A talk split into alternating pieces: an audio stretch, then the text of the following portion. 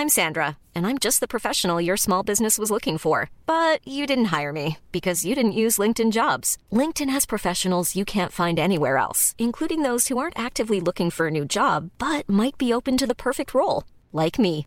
In a given month, over 70% of LinkedIn users don't visit other leading job sites. So if you're not looking on LinkedIn, you'll miss out on great candidates like Sandra. Start hiring professionals like a professional. Post your free job on linkedin.com/people today.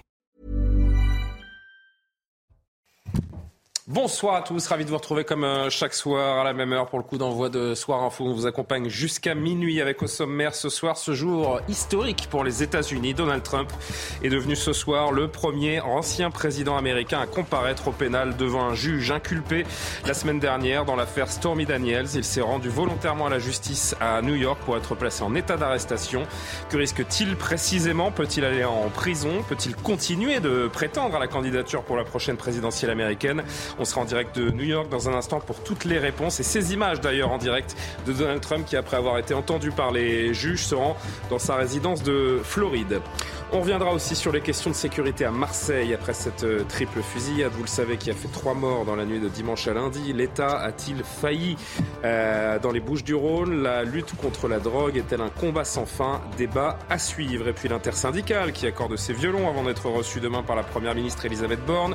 Y aura-t-il toujours un front uni? Face à un exécutif qui reste droit dans ses bottes sur la réforme des retraites Là encore, nous en discuterons avec les invités du soir. Elisabeth Lévy, bonsoir, directrice de la rédaction de Causeur, entourée de Jean-Sébastien Ferjou, directeur d'Atlantico. Bonsoir Jean-Sébastien et Régis Le Sommier, bonsoir. Bonsoir, directeur de la rédaction d'Omerta, qui connaît son petit succès, hein, notamment le magazine, qui a très bien démarré. Bravo à vous. Ben, merci beaucoup. Non, non, très très plaisant. plaisir. Johan Usaï du service politique Bonsoir, de Julien. CNews est parmi nous, évidemment. Karim Abrik de la rédaction et Harold Iman, journaliste spécialiste des questions internationales pour la rédaction. Évidemment qu'on se tournera vers vous, Harold, pour évoquer dans un premier temps cette affaire Donald Trump. D'abord, comme chaque soir à la même heure, un point sur l'actualité. Mathieu Devez. Donald Trump a quitté le tribunal pénal de Manhattan à New York sans aucune condition et mesure de contrôle judiciaire. Le républicain a plaidé non coupable lors de sa comparution.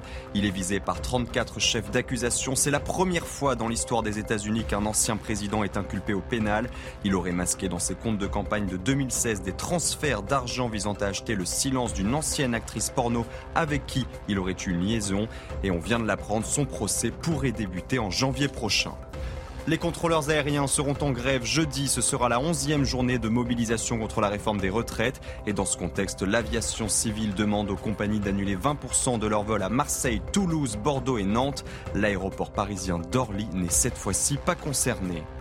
Enfin, le groupe pétrolier Esso ExxonMobil annonce ce soir le redémarrage de sa raffinerie normande. L'usine située à Port-Jérôme-Gravenchon en Seine-Maritime était à l'arrêt depuis le 25 mars. Elle manquait de pétrole brut en raison d'une grève contre cette réforme des retraites au terminal du Havre, mais la grève a été suspendue. Allez, on marque une courte pause et on revient sur ces images euh, en direct depuis New York où Donald Trump a comparu ce soir devant un juge à Manhattan. On va tout décrypter, tout comprendre, tout vous expliquer dans un instant. Restez avec nous.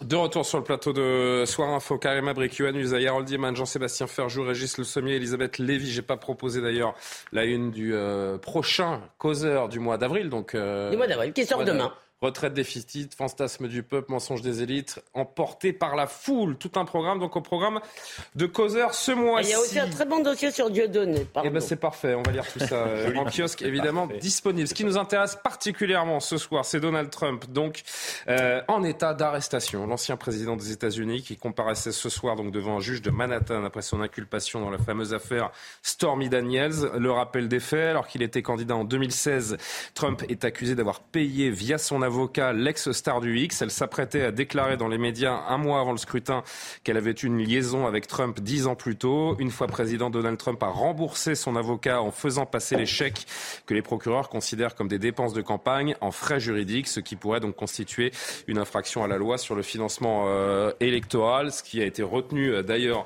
aujourd'hui. On va prendre tout de suite la direction de New York alors que vous voyez cette image. hein, c'est la salle de presse du procureur de New York qui va s'exprimer dans un instant et on le suivra évidemment euh, en direct. D'ici là, on rejoint Elisabeth Guedel à New York. Bonsoir ou bonjour pour vous, Elisabeth à New York. L'ancien président américain donc au tribunal pour se voir signifier les chefs d'inculpation ainsi que les peines euh, encourues.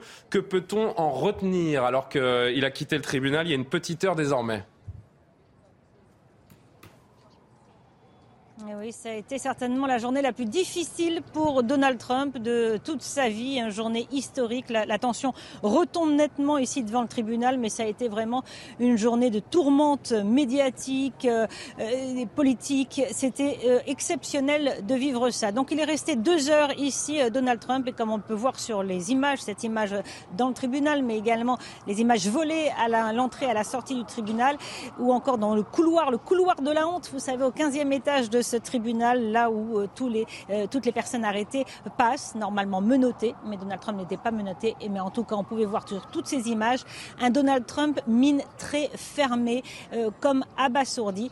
Il l'avait dit lui-même sur son réseau social Truth Social en venant au tribunal tout à l'heure, et bien qu'il trouvé complètement surréaliste de comparaître devant un juge, ce juge de Manhattan. Donc c'était une journée historique. L'ancien président américain se voit avec 34 charges retenues contre lui. 34, c'est même un peu plus qu'on pensait. A priori, ce sont des charges qui ne le projetteront pas en prison. Ce sont plutôt des, charges considérées comme des, délits assez mineurs, mais euh, elles sont assez lourdes. Et on aura plus de détails. Hein. Le procureur va donner une conférence de presse, mais on sait déjà que euh, y a, euh, ça concerne notamment le paiement pour étouffer trois affaires gênantes avant l'élection de 2016. Donc l'affaire Stormy Daniels, mais il y a aussi le paiement à deux autres femmes. On aura tout ça, euh, ces détails. ce qui est reproché à Donald Trump, c'est de ne pas avoir payé le silence de ces femmes, mais c'est d'avoir cherché à camoufler euh, ces versements dans les comptes de la Trump Organization. Donc c'est une bataille judiciaire qui commence. Donald Trump est furieux, il va se battre, il l'a dit, ses avocats l'ont dit à la sortie du tribunal, ils vont déposer dès demain une motion, une requête pour invalider cette inculpation. Ça va être un long processus, mais euh, le prochain rendez-vous sera a priori le 4 décembre. Et le procès, euh, s'il y a bien, eh bien, il aurait, pourrait avoir lieu euh, le 4 janvier. Elisabeth, encore, encore quelques mots. c'est une affaire évidemment où, les images, où chaque image compte. J'ai envie de dire Donald Trump, qui, comme, qui, au contraire plutôt de tout contrevenant américain, n'est pas apparu menotté, n'a pas été photographié, entravé. C'est important que, que cette image ne circule pas pour le président, l'ancien président américain Oui, c'était de toute façon un peu inutile. Hein. Vous savez, le Secret Service, les avocats de Donald Trump, euh, euh, la police new-yorkaise et le, le, bureau du juge, tout ça, il y a eu des discussions quand même pour éviter euh, le moins d'humiliation possible. C'était déjà un moment très humiliant pour Donald Trump. Il s'est vu déjà, il y a quand même eu des images, il y a eu cette photo devant le juge avec assis Donald Trump avec ses avocats. Normalement, il n'y a même pas de photo. La loi de New York interdit les photos, mais le juge a fait une exception sous la pression médiatique de l'opinion, au nom de la transparence. Il y a eu euh, quelques photographes qui ont eu le droit de rentrer dans la salle d'audience avant le début de l'audition. Euh, pour, ils avaient 7 minutes pour prendre quelques photos. Déjà, c'est déjà lourd pour Donald Trump. Lourd aussi ces images de, dans le couloir de la honte. Euh, ce couloir, on l'a vu donc sortir pour aller comparaître devant le, juge. Il je y a vous interromps, des images je vous interromps. dans l'histoire des États-Unis. Je vous interromps, Elisabeth. Le procureur de New York s'exprime. On revient vers vous.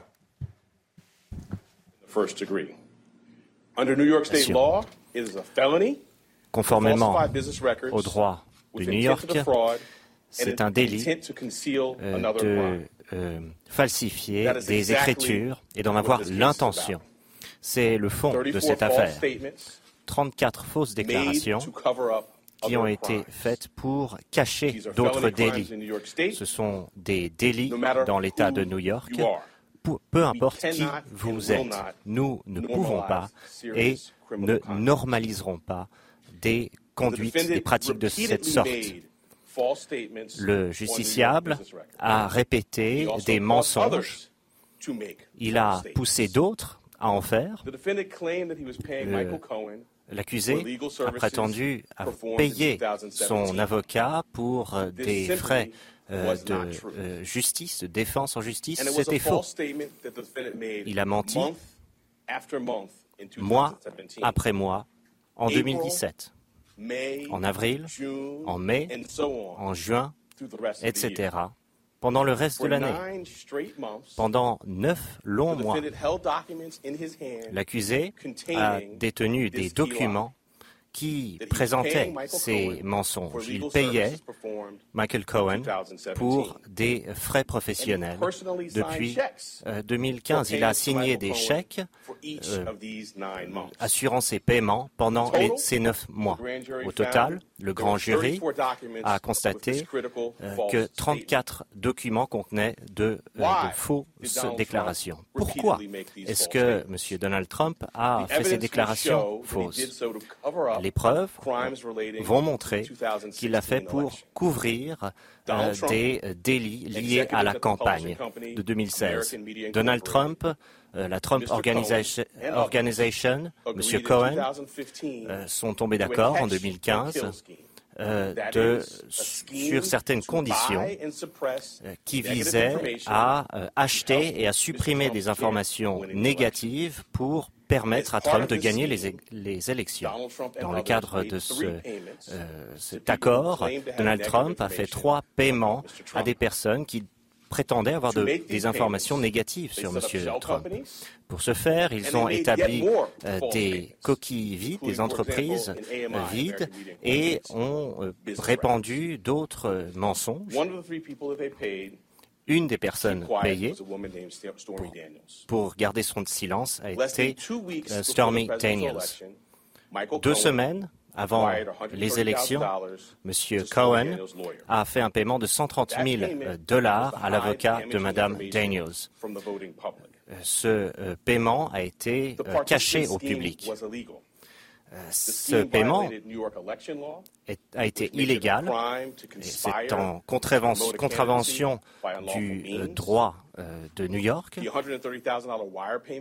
Ce virement de 130 000 dépasse les euh, limites de contribution financière des campagnes et d'autres faits ont violé le droit de New York. C'est pour ces raisons que M. Donald Trump a menti sur les, paiements faits euh, à M. Cohen.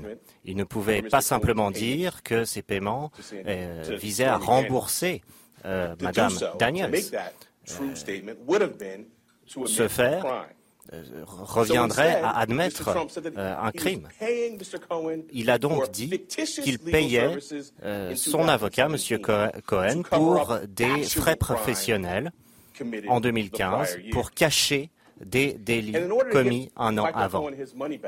Et pour que M. Cohen récupère son argent, ils ont préparé une dernière fausse déclaration. Pour parfaire ce plan, ils ont cherché à euh, euh, camoufler le remboursement à M. Euh, Cohen en, en, faisant passer ce virement comme un remboursement de frais professionnels et ce fait est un crime dans l'État de New York.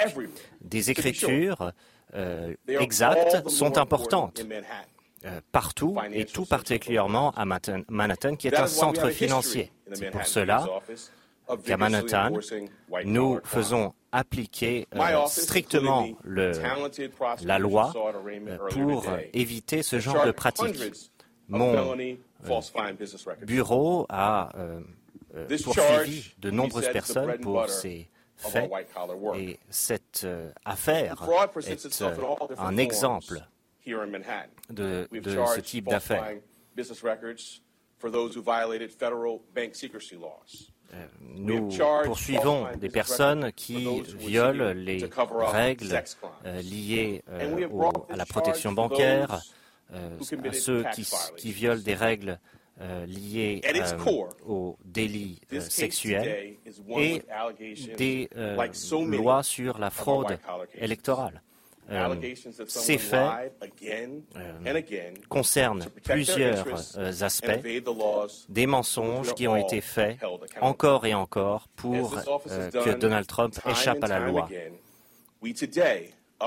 Encore et toujours, nous défendons notre responsabilité et nous assurons que chacun euh, soit euh, euh, égal vis-à-vis du droit. Rien ne doit être attentatoire au principe de l'égalité devant la loi.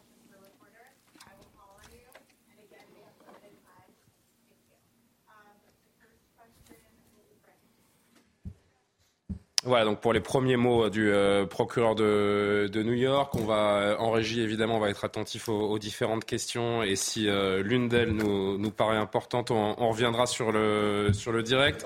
Est-ce qu'on on entend une première réponse, me dit-on? Allez, qu'on écoute une première réponse.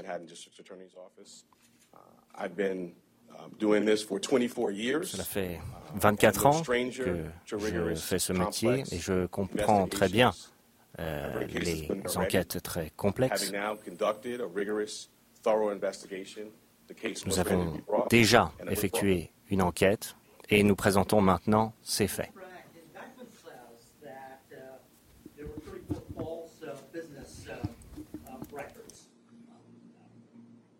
They were done to conceal another crime, but the indictment does not specifically say what those crimes were. We are assuming, perhaps, that they might be election related. I'm wondering if you can uh, specify what laws were also broken. Right. So let me let me say as an initial matter that the indictment doesn't specify it because the law does not so require. Uh, in my remarks, I mentioned la mise en, en accusation highlight, uh, est tout à fait normal.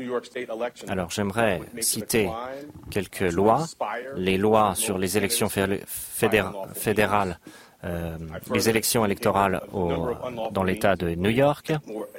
J'ai euh, précisé des faits qui sont reprochés à M. Trump, notamment ses mensonges. la loi dite du plafonnement des dépenses électorales est également concernée. Alors je ne rentrerai pas dans les détails. Les éléments de preuve euh, parlent d'eux-mêmes.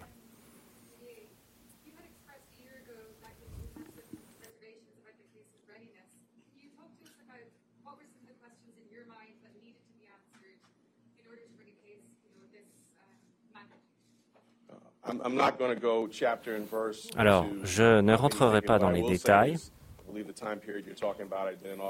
Euh, encore une fois, uh, l'enquête a duré un certain temps.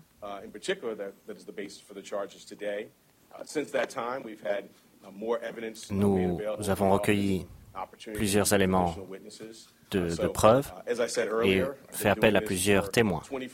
Encore une fois, cela fait 24 ans que je pratique ce métier.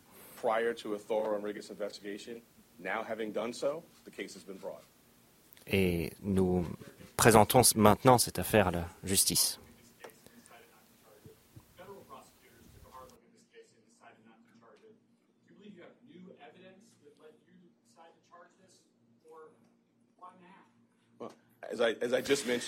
Comme je viens de le uh, dire,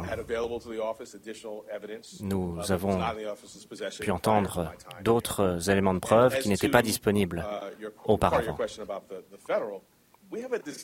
Nous, avons un intérêt tout particulier ici à New York, un centre du commerce. Et régulièrement, nous avons affaire à des, des faits de falsification et euh, le, fondement euh, d'un centre financier euh, sont importants.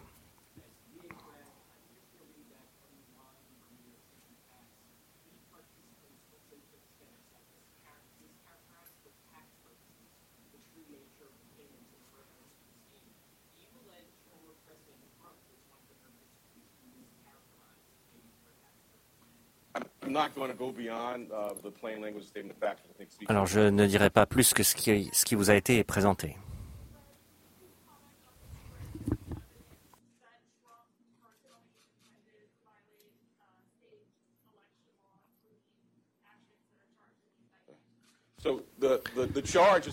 Alors, les accusations de falsification des écritures, comme je l'ai dit, ces chefs d'accusation euh, se basent sur des faits de, euh, euh, tentatives de, cacher des écritures.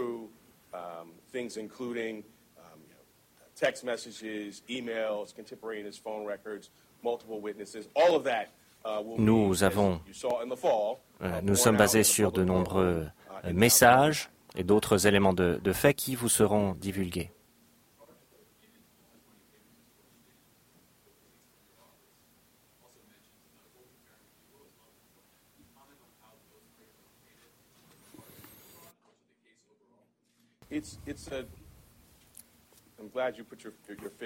Merci pour votre question.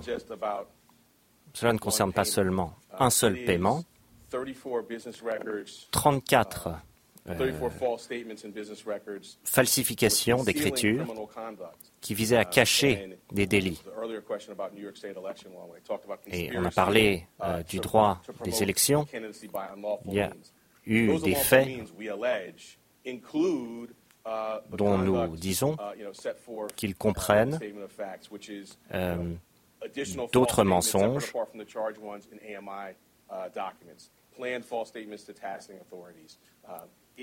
qui prennent plusieurs formes. Uh, Et donc, on ne parle pas seulement d'un virement de 130 000 dollars. Merci beaucoup.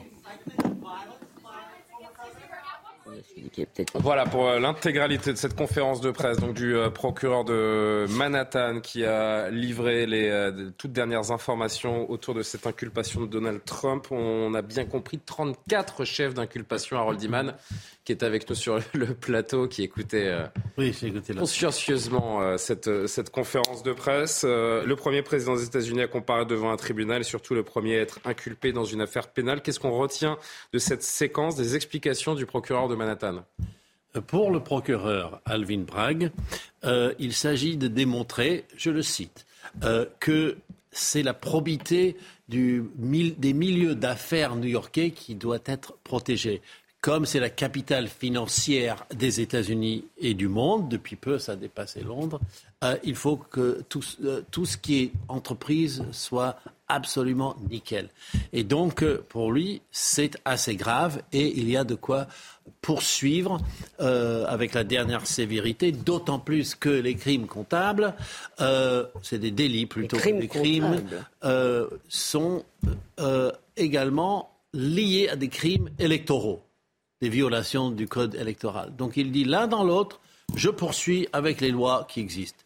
Ça, c'est ce qu'il a présenté. Et puis il rajoute que ça fait 24 ans qu'il fait ça et qu'il a instruit des, des jugements euh, de ce type euh, à, de multiples occasions par le passé. Ce n'est pas vraiment si nouveau pour lui. Et il ne s'est pas du tout attardé sur le fait que, oh, c'est un président, il faut absolument euh, montrer qu'un président est l'égal de, du kidam, du citoyen ordinaire.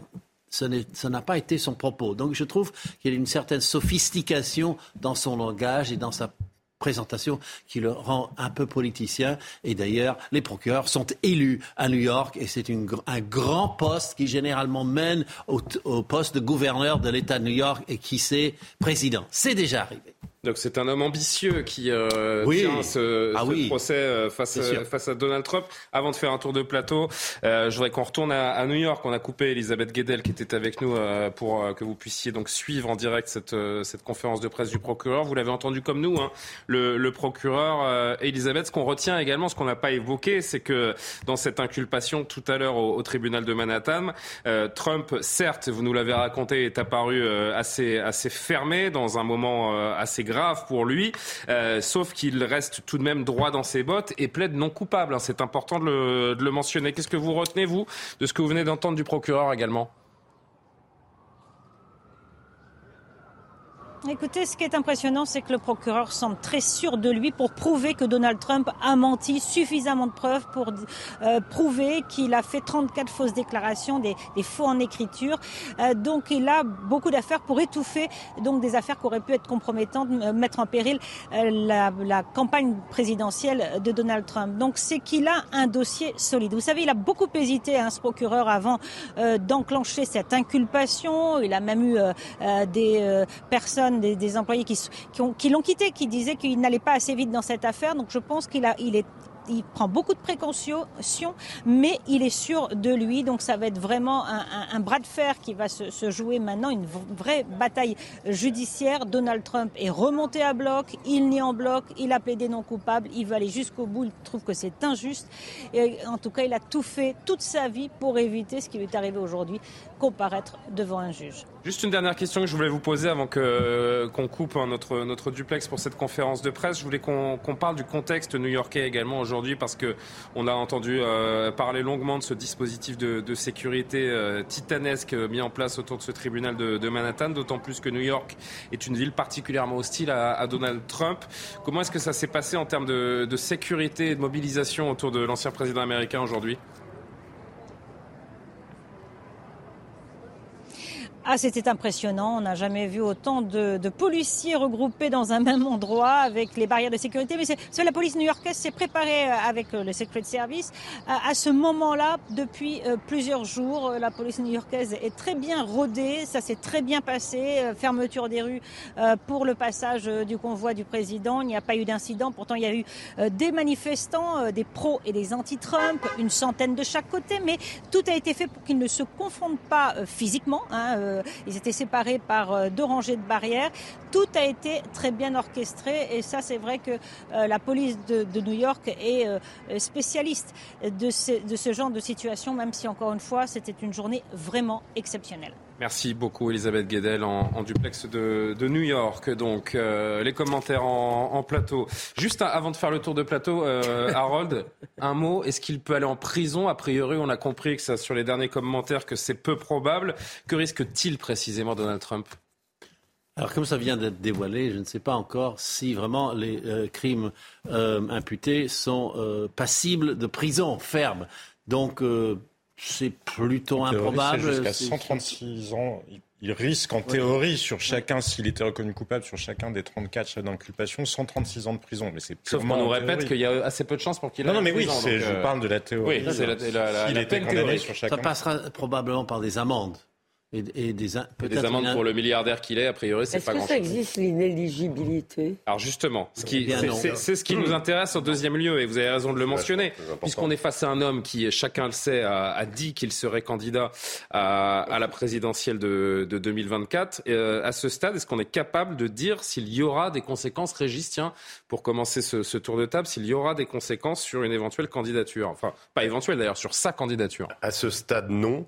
Et justement, là, on est vraiment dans un, parti, une partie de bras de fer, euh, ça a été dit par votre correspondante à, euh, à New York, entre le juge qui évidemment va euh, comment asseoir sa personnalité, se faire connaître encore plus face à ce, dans ce duel avec Donald Trump, et Donald Trump qui va évidemment profiter de l'occasion et de l'aubaine, parce qu'il a déjà, je le rappelle, augmenté dans, le, sa popularité chez les Républicains. Il est passé de 44 à 48 pour, pour être le candidat. Il écrase tous les autres déjà. Donc il est en campagne, et ça, c'est un élément qui peut être déterminant. C'est-à-dire que Donald Trump est, est une personne qui vit dans l'adversité qui n'est jamais aussi à l'aise que quand il est accusé ou que quand il se pose comme victime. Et là, c'est l'occasion idéale pour lui.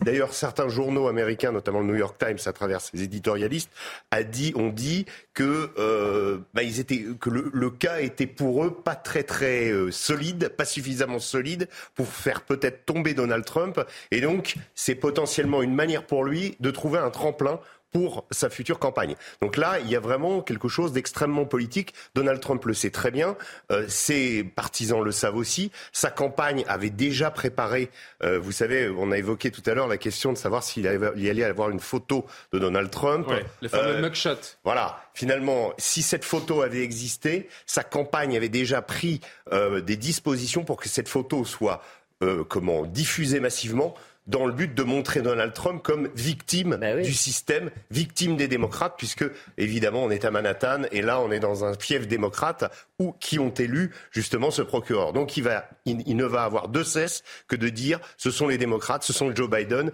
etc., qui en veulent et qui veulent m'empêcher donc les Américains avec moi. Et ça, c'est le jeu de, dans lequel Donald Trump excelle. Donc attention à ce scénario qui peut arriver. C'est exactement la méthode de Netanyahou, en fait. Elisabeth, J'ai surtout l'impression que c'est le début d'un grand cirque, là, ce qui est en train de. Alors, de notre point de vue, on a quand même, aux États-Unis. De notre point de vue. Euh, pardon, je crois que vous m'aviez adressé.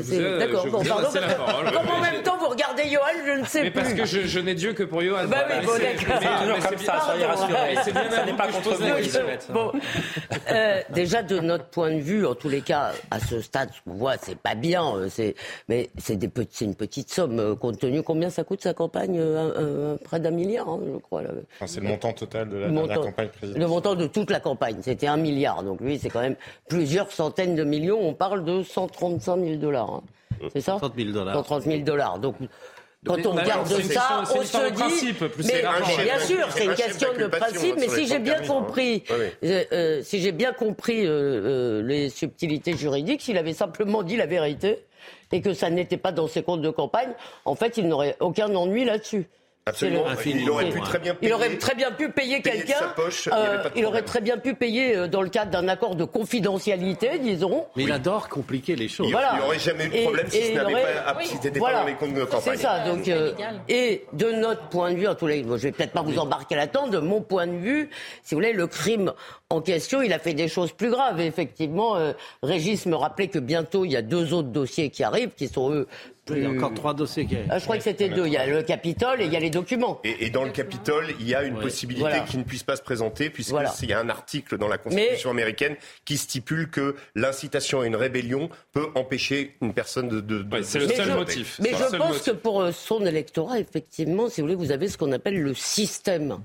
Vous savez, en, l'écoutant, euh, en vous écoutant parler de, des démocrates, de, de, la justice démocrate, je pensais à ce film de Woody Allen où il y a un, type qui est le seul républicain d'une famille de démocrates new-yorkais, puis on découvre qu'il a une tumeur au cerveau. Donc, si vous voulez, c'est. Et je pense, non, mais c'est vrai. Et puis, et, et il se fait, et il guérit à la fin. Il guérit à la fin, si vous voulez. Ben, c'est à peu près ce que, ce que pense France Inter. Hein, c'est qu'on doit avoir des tumeurs au cerveau quand on n'est pas de gauche. Donc, donc. Si on peut avancer sur le sur Donald Trump, non, mais donc, en train de me perdre. Je pense que cet aspect-là, je pense que cet aspect-là, c'est-à-dire, et ça m'a fait penser à Netanyahou fait exactement ça, jouer la justice contre la justice, contre vous le peuple, contre vous le petit peuple. Et je pense que là-dessus, effectivement, il peut avancer. Après, euh, je découvre qu'il n'y a pas de peine d'inéligibilité, donc. Euh, non. Voilà. Et d'ailleurs, il peut même, euh, quand bien même il irait en prison, j'ai noté qu'il peut être candidat à la présidentielle. Mais, mais c'est tout l'art du système américain, c'est que le prisonnier peut être candidat, mais il ne peut pas voter. C'est euh, à part un, ou deux États. Mais, euh, il pourrait. Euh, Jean-Sébastien Ferjou, ce qui nous intéresse aussi, c'est de connaître les, répercussions et on a commencé à, l'évoquer. On voit que dans les dans les sondages, ça lui a plutôt fait du bien cette séquence ces derniers jours. Est-ce que cette implication est nécessairement au, au détriment de Donald Trump? C'est pas sûr en fait. Loin de là. Bah, non, ça a été dit, parce que de toute façon, il a toujours construit sa personnalité dans l'adversité, mais pour une raison qui est très simple. C'est pas que les Américains sont particulièrement euh, friands euh, de mensonges ou euh, de comportements qui peuvent être illégaux. C'est parce qu'ils considèrent que c'est l'indication qu'il est prêt, qu'il a le caractère suffisant pour s'opposer au système. Et c'est pour ça qu'ils lui ont tout passé. Il capitalise en parlant de chasse aux sorcières, de, de procès politiques. Mais voilà, mais parce que c'est aussi une indication de la volonté en politique, c'est-à-dire du fait d'être capable de se dresser contre les normes communément euh, admises et a fortiori les normes euh, de comportement entre guillemets édictées par l'establishment démocrate euh, de la côte est. Et c'est là-dessus que Donald Trump s'est construit. Souvenez-vous, avant d'être élu, il y avait eu des accusations similaires. Il y avait hmm. eu une vidéo ou un enregistrement sonore où on l'entendait. Il parlait euh, des femmes d'une voilà, de manière euh, extrêmement, euh, vulgaire pour, pour, dire pour dire le moins. Et ça n'a pas empêché d'être élu. Pourquoi Pas parce que les Américains ne l'entendent pas ou n'y croient pas, mais parce qu'ils pensent que c'est la preuve que cet homme-là est capable d'y aller et d'y aller fort. Donc le sujet, c'est effectivement l'attitude de l'establishment démocrate. C'est vrai que là, la succession les 34 chefs d'inculpation, parce qu'il y a l'affaire que tout le monde a en tête sur la. Stormy Voilà, sur la pornostar qu'il aurait payé pour qu'elle euh, pour qu'elle se taise. Enfin, qu'il a payé pour qu'elle se taise. Stormy, ça veut dire orageux, en plus. Donc elle, porte bien son nom, vu qu'elle est. Mais dans les 34 Elle a créé une tempête. Euh, mais dans les 34 autres chefs, c'est aussi des affaires du même ordre. D'avoir acheté le silence euh, du gardien de la Trump Tower pour qu'il n'aille pas révéler que potentiellement il avait un enfant en mariage. C'est un peu, voilà. Et à chaque fois, c'est 4 ans de prison sur chacun de ces trucs-là qui sont pas graves pris séparément. Mais euh, Régis l'a abordé. C'est vrai qu'il y a eu des sondages qui montraient que finalement, il commençait à désintéresser les électeurs républicains qu'on avait un peu assez de ces excepts, du fait qu'ils ressassent en permanence euh, j'ai gagné l'élection en vrai en 2020, j'ai gagné l'élection en vrai en 2020. Ils ont envie de passer à autre chose. Et je ne pense pas que les électeurs républicains aient envie non plus de passer la démocratie avec pertes et profits. Là, ils sont en train de le retrouver. Et c'est vrai qu'il avait 8 points d'avance sur Ron DeSantis, qui est son, rival le plus sérieux dans les sondages. Il est passé à 26 points d'avance, ce qui ne veut pas dire grand-chose non plus, parce qu'en réalité, il faudrait le faire état par état. Mais c'est quand même une indication d'une dynamique. Karim Abrik. Oui, ben, quand on observe, euh, bon, juste qu'est-ce qui s'est passé aujourd'hui, en fait, on voit le côté spectaculaire, le côté hors norme de Donald Trump, ça revient. On sait que son mandat a été, euh, pendant euh, les, quatre ans où il a été au pouvoir, c'était un peu chaotique. Il y a des gens qui ne l'acceptent pas, qui ne veulent pas le revoir. Et donc, Donald Trump va se servir de ce récit aussi pour se dire, ben, vous voyez, on me déteste tellement, l'establishment ne veut tellement pas que je revienne dans le décor qu'on me fait vivre toutes ces histoires, toutes ces affaires et euh, qu'il le vit, en fait, il le montre comme si c'était une persécution à son égard. Donc, moi, je trouve que tous les ingrédients, oui, et il y a tous les ingrédients quand même intéressants pour faire un très bon spectacle. Exactement. Ah, les Américains. Ah, c'est une série, là. Hein. C'est une série qui vient de commencer. C'est le début d'un grand cirque, en effet. Il y a quelque chose de malsain parce qu'on a l'impression que, oui, la, les États-Unis sont extrêmement fracturés. Rappelez-vous qu'il y a eu plus de 80 millions qui ont voté pour Joe Biden, 74 millions quand même d'Américains qui, qui ont voté euh, lors des dernières élections pour lui, pour Donald Trump. Donc, il y a cette fracture et on a l'impression que ce spectacle malsain, les Américains sont là, vont sortir le popcorn et ils vont regarder, bon, qu'est-ce qui va se passer maintenant? Et lui, il se sert donc de toutes ces histoires pour dire, euh, vous savez, ça me fait penser un peu, j'allais dire, euh, un peu à la Al Capone. Hein?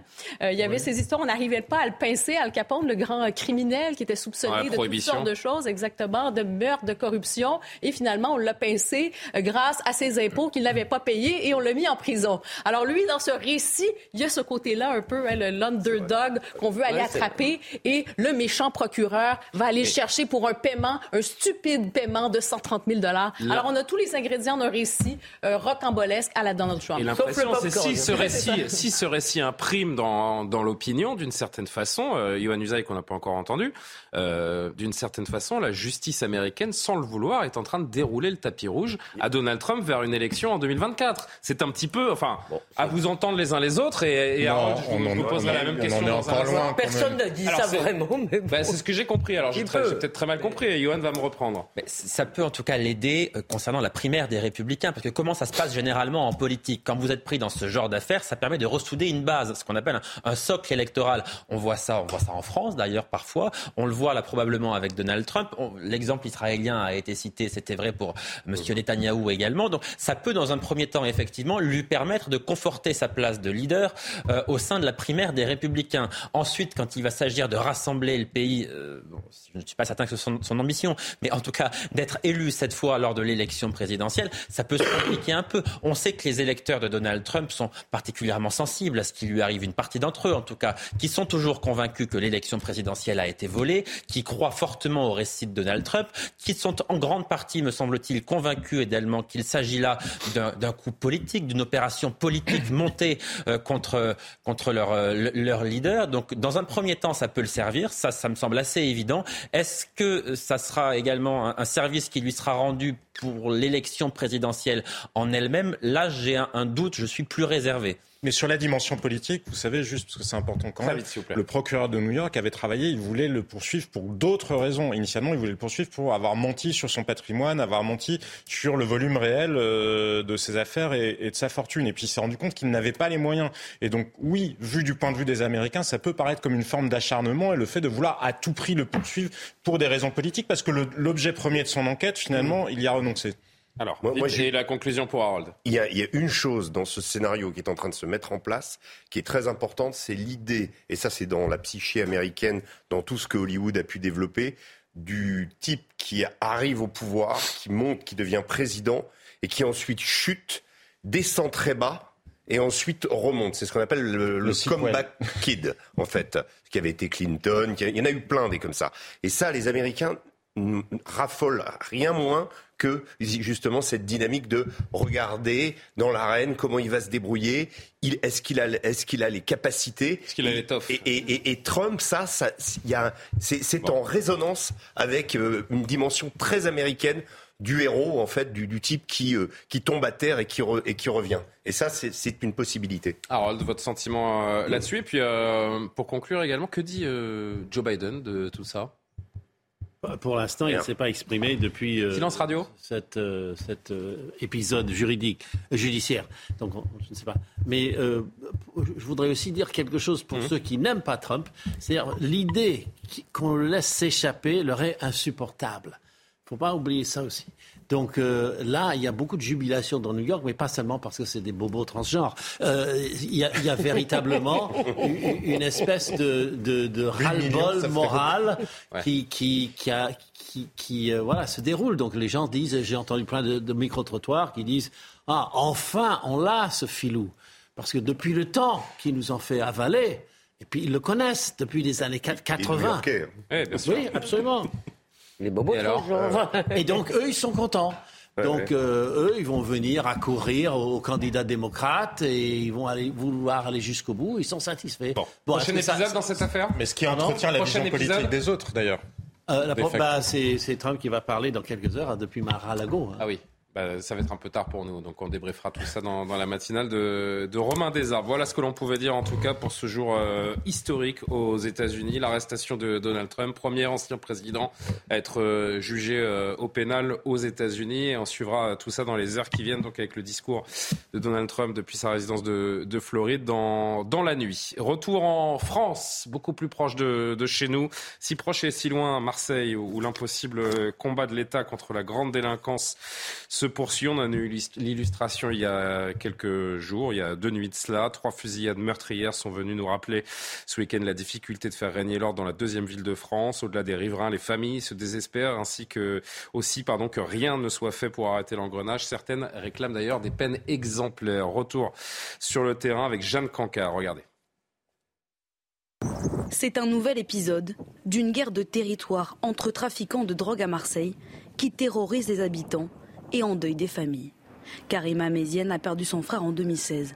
Depuis, elle tente de se battre contre une violence qui lui semble aujourd'hui inarrêtable. Euh, la réalité, c'est qu'en fait, euh, les têtes de réseau, elles ne sont pas à Marseille, elles ne sont pas euh, dans les quartiers, elles vivent confortablement dans des pays étrangers, qu'elles donnent des ordres d'aller décimer les populations à coups de calache, et que de plus en plus, en plus, il y a des, des, jeunes victimes parce qu'ils ont juste l'erreur d'être là qui, finissent par, euh, recevoir des balles et décéder. Pour renforcer la sécurité dans les quartiers gangrénés par le trafic de drogue à Marseille, la CRS 8, une compagnie spécialisée dans les violences urbaines, a été déployée lundi soir sur ordre du ministre de l'Intérieur.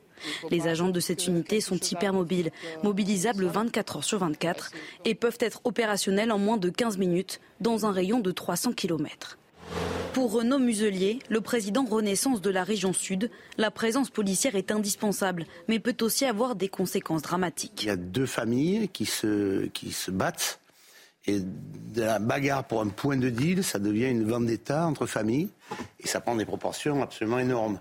Euh, il faut savoir qu'un point de deal, c'est entre 80 et 100 000 euros au jour quand même. Et le fait qu'il ne soit plus accessible et que la police euh, fasse son travail, entraîne mécaniquement euh, dans deux familles des assassinats qui sont insupportables. Depuis le début de l'année à Marseille, 13 personnes ont été tuées par balle sur fond de trafic de drogue. Elisabeth Lévy, l'État a-t-il failli à Marseille? Est-ce que la lutte contre la drogue est un, est un combat qu'on ne pourra jamais gagner?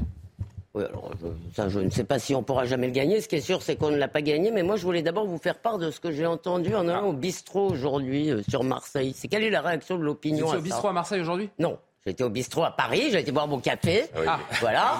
Et j'entendais les, gens parler. Analyse sociologique. J'entendais les gens parler. et que pensent-ils Non, mais ça m'a beaucoup frappé parce que les gens se sont mis à parler de ça.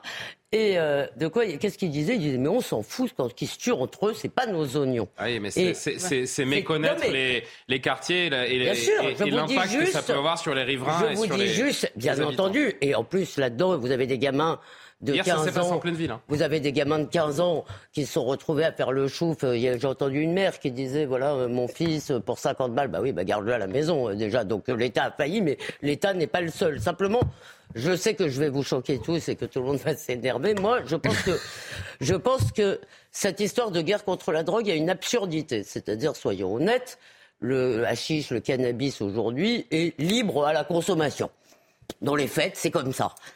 C'est comme ça. C'est comme ça. Dans les fêtes, les gens fument. Dans les fêtes, de facto. Les gens ne se cachent pas pour fumer, les gens ne se cachent pas pour acheter. On le montre à chaque fois. vous avez dans les fêtes que vous organisez ou dans lesquelles vous allez, euh, Elisabeth Dans les fêtes FAIT, pas dans les fêtes. Ah, dans les, bah dans les fêtes FAIT. Bah, dans les faits, alors, oui. Dans les, dans les faits. D'accord. Dans les faits, ça n'est pas. Dans les faits, si vous voulez, les gens ne se cachent pas. Vous voyez bien à chaque fois. Vous êtes sûr que c'est un café au bistrot? Pardon, allez-y. Vous voyez bien, c'est écrit partout. Il y, a des, y a des espèces de euh, pizzas, euh, de vendeurs, de Halo, Halo euh, shit, qui, qui livrent partout. Tout le monde le sait. Donc, je pense qu'il y a un moment, une loi qui n'est absolument pas respectée n'a pas de sens. C'est-à-dire, personne ne cherche plus à faire respecter cette loi. C'est-à-dire, on essaye d'interdire la consommation, de, de, on laisse passer la consommation et on interdit la vente. Ça n'a pas de sens. Ça n'a pas de sens, c'est absurde. Et je sais que c'est très désagréable. Euh, comment s'appelle-t-il Éric Dupond-Moretti, pardonnez-moi, a, passé ce message euh, aujourd'hui. Il a pointé, c'est pas la première fois que les consommateurs sont mis face à leurs responsabilités. C'est ce que tente de faire le gouvernement. D'accord, ok. Moi, je vous parle de ce qui se passe dans la réalité. Je veux bien. Je dis que dans la réalité, vous voyez bien. Je veux dire, pas parce que le réel est tel qu'il est qu'il faut le laisser. Euh, bah, d'accord. Alors très bien, mais, je finis. Alors je finis. Pardon. c'est pas. Si il y a un moment, soit effectivement on a les moyens de combattre le réel et de le changer, et on l'a pas. Ça fait, ce que je vous dis n'est pas nouveau, c'est pas sorti ah. hier. Ça fait des années que ça dure. Et je pense que c'est terrible pour la loi. Je ne dis pas que, si vous voulez, bien sûr, euh, c'est pas parce qu'il y a des crimes que des, assassinats qu'on va euh, dire que maintenant c'est autorisé de tuer. Mais là, la proportion est telle, l'ampleur est telle que je me dis, il faut qu'on ait véritablement ce débat parce que rien n'est pire qu'une loi sur laquelle dont plus personne n'a peur. Je comprends pas où vous voulez en venir. Vous, là, vous, vous, êtes en train, bah, vous, argumentez en, faveur d'une légalisation. D'une euh, discussion au moins là-dessus, c'est-à-dire que, c'est-à-dire soit, soit on arrive vraiment à l'interdire, soit, on, arrive à l'interdire, soit on arrête de la demi-interdire. Interdire la, vente et pas la consommation, c'est idiot. Oui, mais je rappelle que les points de deal, donc dans les, euh, notamment puisque c'est à Marseille dont, dont on discute, c'est de Marseille dont on discute ce soir, que c'est un fléau pour les riverains, que vous avez des zones de non-droit, que vous avez des habitants qui ne peuvent plus vivre comme ils l'entendent, qu'aujourd'hui à Marseille, il y a 130 points de deal, il y a plus de points de deal que de bureaux de poste. Donc il y a un moment, on peut pas baisser les bras et dire, bah, de toute façon, c'est comme ça. Euh, le cannabis, euh, c'est comme sur euh, Allo, je sais pas bah, quoi. Très bien. Alors on va continuer à dire, on ne peut bah pas. Il y a un moment, peut-être qu'il faut se retrousser les manches et se dire que la situation exceptionnelle, euh, Mais c'est pas exceptionnel. Bah si, ça devient exceptionnel. Ça s'industrialise, c'est de plus en plus violent. Il y a des morts tous les quatre matins à Marseille, Elisabeth. Mais, il faut regarder d'abord les, les, chiffres. C'est, ce trafic de drogue est une véritable économie parallèle. On peut, on, il faut l'envisager comme ça. Cette économie parallèle, pour moitié d'ailleurs, euh, elle est liée au, comment, au shit et aux drogues entre guillemets douces.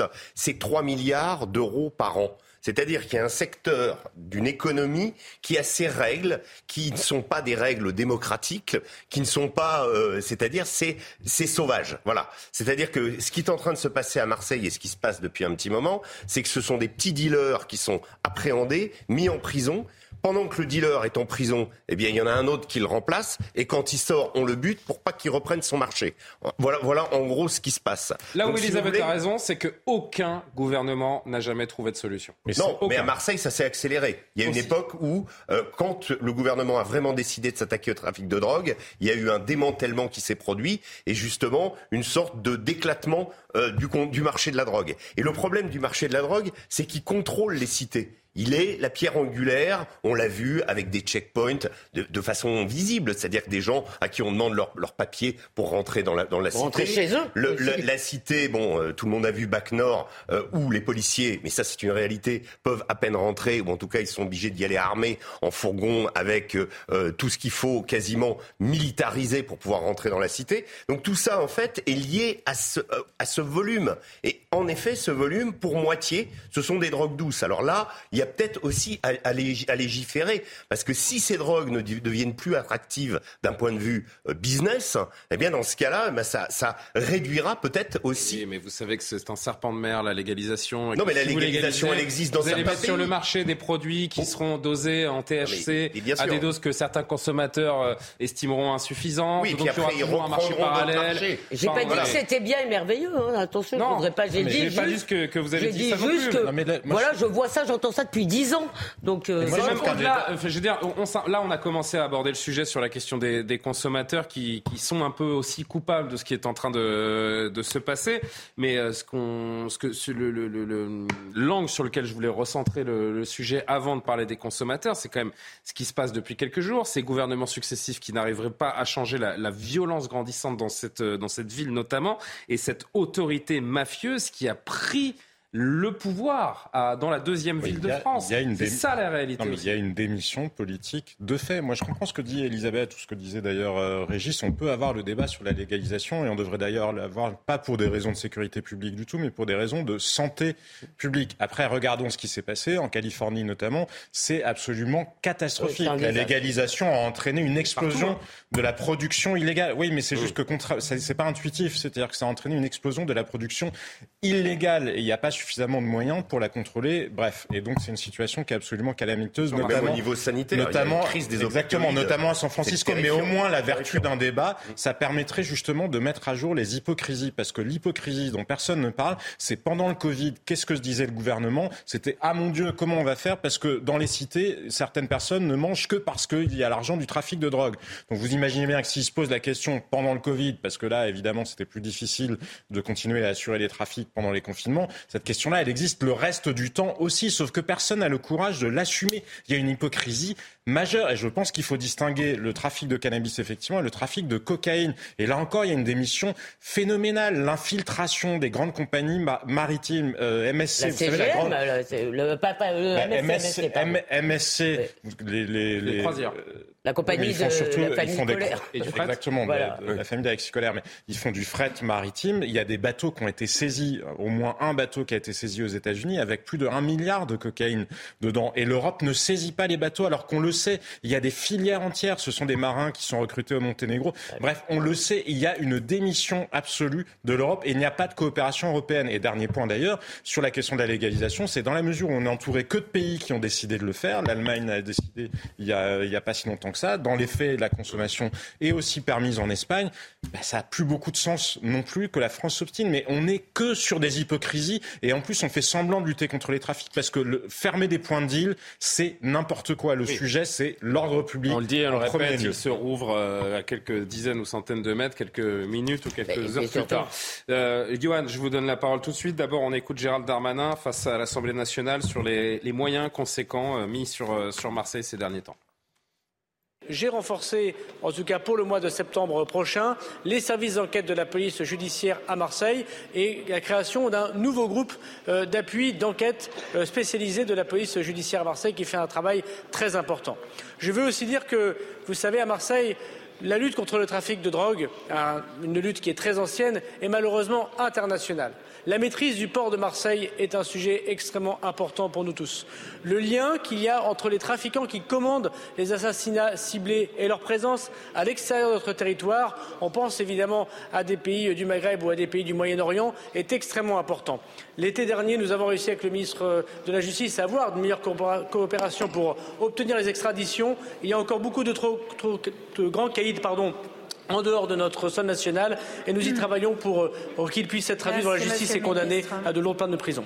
Euh, visiblement, ça suffit plus. On mettra tous les policiers qu'on voudra. Euh, est-ce que ça changera quoi que ce soit? Il y a quelque chose qui m'a frappé dans la conférence de presse qu'a donnée la, procureure de Marseille. Elle dit il y a déjà beaucoup de morts depuis le début de l'année, effectivement. Là, trois morts en 24 heures, mais on sait que ça va continuer elle dit, elle sous-entend en fait que c'est inéluctable. Elle dit la chose de cette manière-là. Elle dit, nous savons que ça va continuer, euh, comme si effectivement euh, le, gouvernement, l'État n'avait pas les moyens de changer les choses. Et effectivement, vous l'avez dit, c'est un échec. La lutte contre le trafic de drogue, c'est un échec depuis plusieurs décennies, pas seulement depuis plusieurs années. Notamment, non seulement c'est un échec, mais les choses se sont aggravées au fil du temps. Et on a atteint là une sorte de point de non-retour qui pose des problèmes sanitaires majeurs, des problèmes de sécurité. Le voit tous les jours. Mais si ça continue à ce rythme-là, comme l'a sous-entendu la procureure de Marseille, ça va finir par poser un problème, euh, comment dirais-je, euh, de déstabilisation de notre vie démocratique. C'est ce qui se passe dans des pays européens comme les Pays-Bas, par exemple, où les plus hautes personnalités qui luttent contre ces trafics sont protégées nuit et jour par toute une armada de gardes du corps.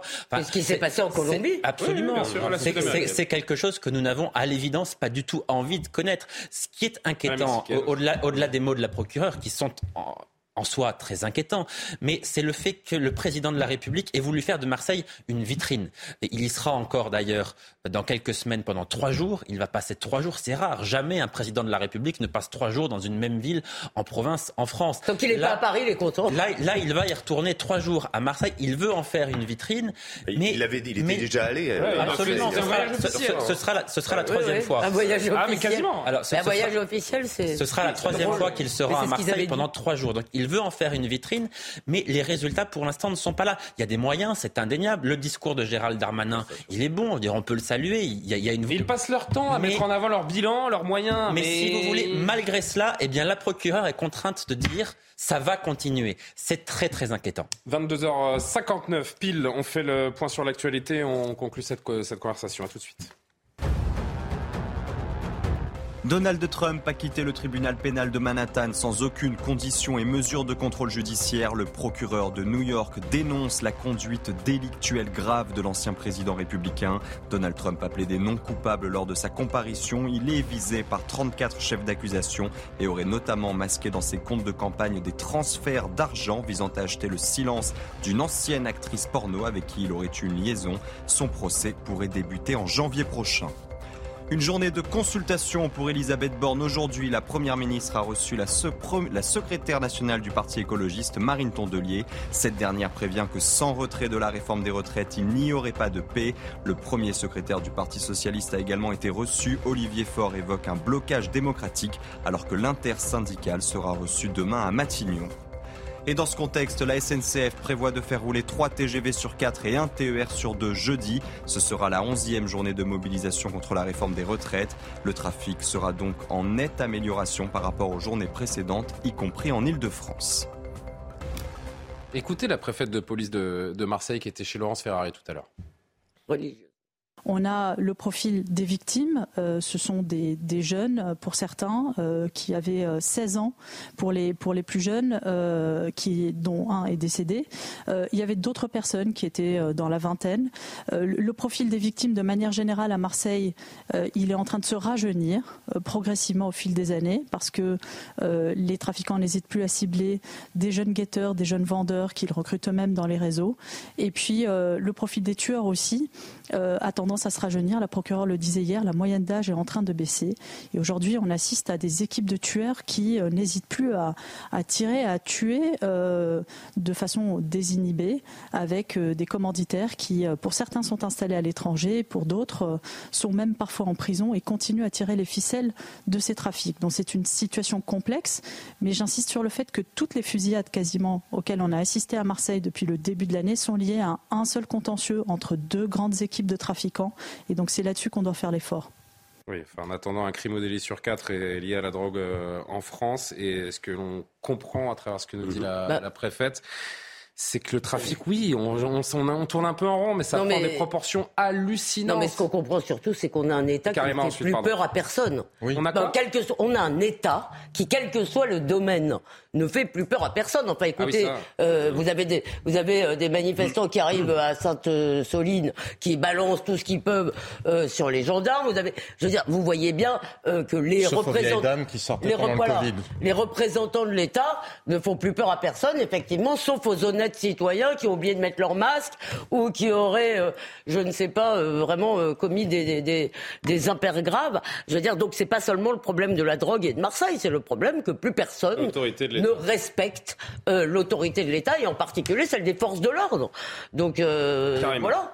Oui, mais ça va aussi avec le sentiment d'impunité. Est-ce que finalement, si on fait euh, du trafic, si on fait des choses comme ça, est-ce qu'on va se faire prendre? Et si on se fait prendre, qu'est-ce qui, va se passer? Exactement. Donc, on n'a pas nécessairement peur de ça. Je pense qu'il faut revoir cette chose-là. Mais il faut aussi, euh, bon, oui, au-delà des, des, patrouilles, des enquêtes, il y a aussi, je pense, des discussions même internationales, parce que les cartels, bien sûr, on s'entend que c'est euh, une situation qui est, qui est, mondiale. Mais un plan, j'allais dire jeunesse. Hein, c'est pas très, très sexy de dire ça. C'est peut-être, on a l'impression, ouais, un plan pour la jeunesse. Mais oui, je pense qu'il faut s'y prendre quand même assez tôt. Il faut les guetteurs, ils ont 12, 13, 14 ans. Oui, mais justement, justement, je pense que le message aussi, cette sensibilisation, là encore, c'est pas très sexy comme mot, mais il doit avoir des interventions aussi communautaires, Est-ce qu'on en est encore au stade où la sensibilisation... Ben, euh, oui, parce que c'est... Non, la sanction dès le premier truc. Sanction, mais la sanction, sensibilisation, mais si je peux me permettre... J'arrive, Régis si je peux me permettre pour les jeunes aussi, c'est de leur faire comprendre qu'ils sont des pions, qu'ils sont des victimes aussi, et ils sont à la merci euh, de, de, cartels. Ben oui, ce sont des victimes aussi. Mais non, c'est pas, c'est sur le, ne vous avez pas compris. Je disais leur faire comprendre. C'est pas sur le fait qu'ils sont des victimes. J'aurais mon mon soupir n'était pas sur le fait qu'ils étaient des victimes, sur le fait qu'il allait falloir leur faire comprendre et qu'on allait faire de la pédagogie. Oui, ça, je crois, qu'il faut aller travailler alors qu'on peut gagner un SMIC en une journée. Karima, ça va être dur de leur faire comprendre. Oui, bien sûr, mais quand même, je pense J'ai pas dit que vous aviez tort de le penser. Et puis, mais je pense et puis vous savez une chose également, Elisabeth, je ne sais pas si je vais vous l'apprendre, mais quand vous êtes un jeune de 12, 13, 14, 15 ans et que vous euh, mettez le doigt dans l'engrenage du, trafic, vous pouvez plus en sortir. Si vous prenez conscience que c'est trop dangereux, que vous avez peur, que c'est plus violent que ce que vous hein. imaginiez, que vous essayez d'en sortir, vous ne pouvez pas, vous êtes pris. Vous êtes pris dans l'engrenage. Il y a des menaces, agressions, kidnappings, tout ce que vous voulez. C'est juste sur la question de la réponse pénale, puisque on se heurte en permanence, c'est ça, les trafiquants de drogue le savent bien, à cette... Euh, à l'état de droit. Oui, tout simplement qu'on ne peut pas incarcérer des mineurs euh, et que fatalement ils vont recouvrer leur liberté assez rapidement. Qu'est-ce qu'on et fait donc on va utiliser au maximum, et c'est ce, qu'il, c'est ce que dit euh, la, comment, la, la, préfète, elle dit qu'il y, a des, il y a une baisse de la moyenne d'âge des tueurs parce qu'ils savent que bon, ils vont quand même. Faille aussi, justement. Là, il y, a, quelque chose sur lequel il va falloir. De toute façon, c'est de l'instrumentalisation. On en parle depuis très longtemps. On en parle depuis très longtemps de réformer justement et d'essayer de faire de faire en sorte que euh, euh, ils ne puissent pas euh, comment agir impunément quand ils n'ont pas. Là, aurez la ligue des droits Non, mais ça me fait penser un peu sur le débat quand il y a eu les, les proxénètes, par exemple. Hein? Les mhm. proxénètes, qui, quand on quand on pense à des victimes d'agressions sexuelles ou même de trafic humain qui vont vers les mineurs, la réponse pénale est très forte pour les proxénètes qui utilisent justement des mineurs. Alors je pense que ça pourrait être un peu la même chose oui, pour sauf que ces gros bonnets entre guillemets, ils sont intouchables, on ne sait pas où ils sont. Quand on en arrête un c'est euh, il y en a certains qui sont étrangers, à un moment, sont même en prison, c'est qui, qui continuent à manipuler. C'est une question, c'est quand même une question de contrôle du territoire. C'est parce que regardez les images qu'on voyait hier euh, de Nice, parce qu'il y a des hommes qui peuvent se promener avec des armes de guerre dans les rues et qui n'ont pas peur que ça génère une réaction. C'est parce qu'il n'y a pas de contrôle et qu'il y a une renonciation à ça. Mais de toute façon, effectivement, on, on va certainement, s'il doit y avoir plus de sévérité dans la justice et vraisemblablement, de toute façon, il faudra que ça passe par une réforme euh, un peu brutale,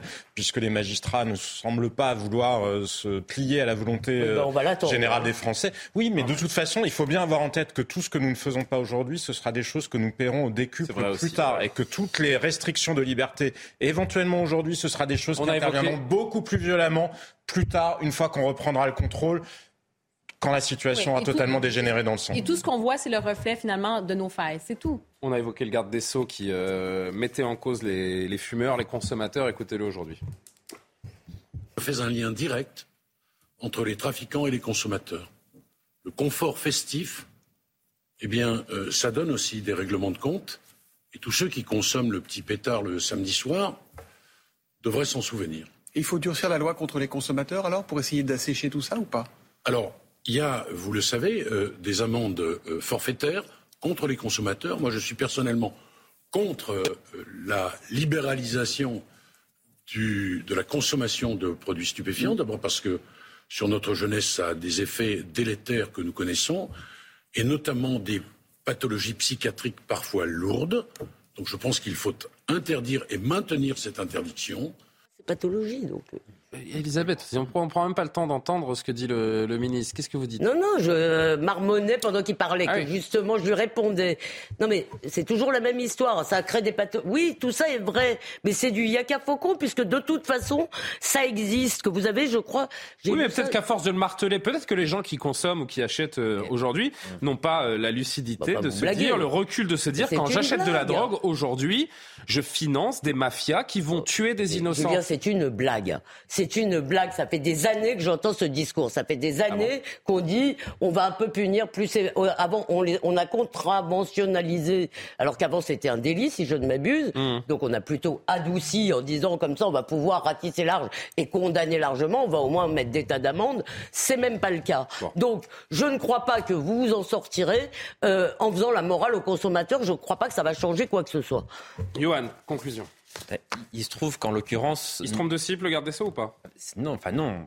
Non, parce que s'il n'y a pas de consommateur, il n'y a pas de dealer, par, par définition. Mais on peut inverser les choses. S'il n'y a pas de dealer, il n'y a pas de consommateur non plus. Ou en tout cas, il y en a moins, parce qu'il est moins, il est moins facile de s'en procurer. Donc il faut s'attaquer évidemment aux, consommateurs qui ont une part de responsabilité, manifestement, et qui ont en partie, en grande partie même, conscience que quand ils achètent ces stupéfiants, eh bien, ça peut se traduire effectivement par ce qu'on a connu à Marseille, c'est-à-dire trois morts en, en, en 24 heures et la vie impossible dans les quartiers pour tout un tas de riverains, etc. Mais en l'occurrence, en France, nous avons l'une des législations les plus sévères, quand même, bah mais on l'applique pas. qui est très sévère. Mais euh, au-delà de ça, paradoxalement, nous sommes aussi le pays en Europe où nous consommons le plus de stupéfiants. Bah Donc on voit bien que c'est une politique qui ne fonctionne pas. La politique en matière de stupéfiants que nous menons depuis non pas des années mais des décennies est un échec. Donc peut-être faut-il penser à changer de politique, à durcir peut-être les peines aussi pour notamment les, les, les, dealers ou en tout cas ceux qui sont à, à la tête de ces réseaux quand on les attrape, parce que évidemment euh, les, les, guetteurs font partie de, de tout ce, ce, ce, ce, système, mais ce ne sont manifestement pas les plus dangereux. Il y a toutes les familles qui en profitent aussi. J'entends bien. C'est un écosystème. Ah mais,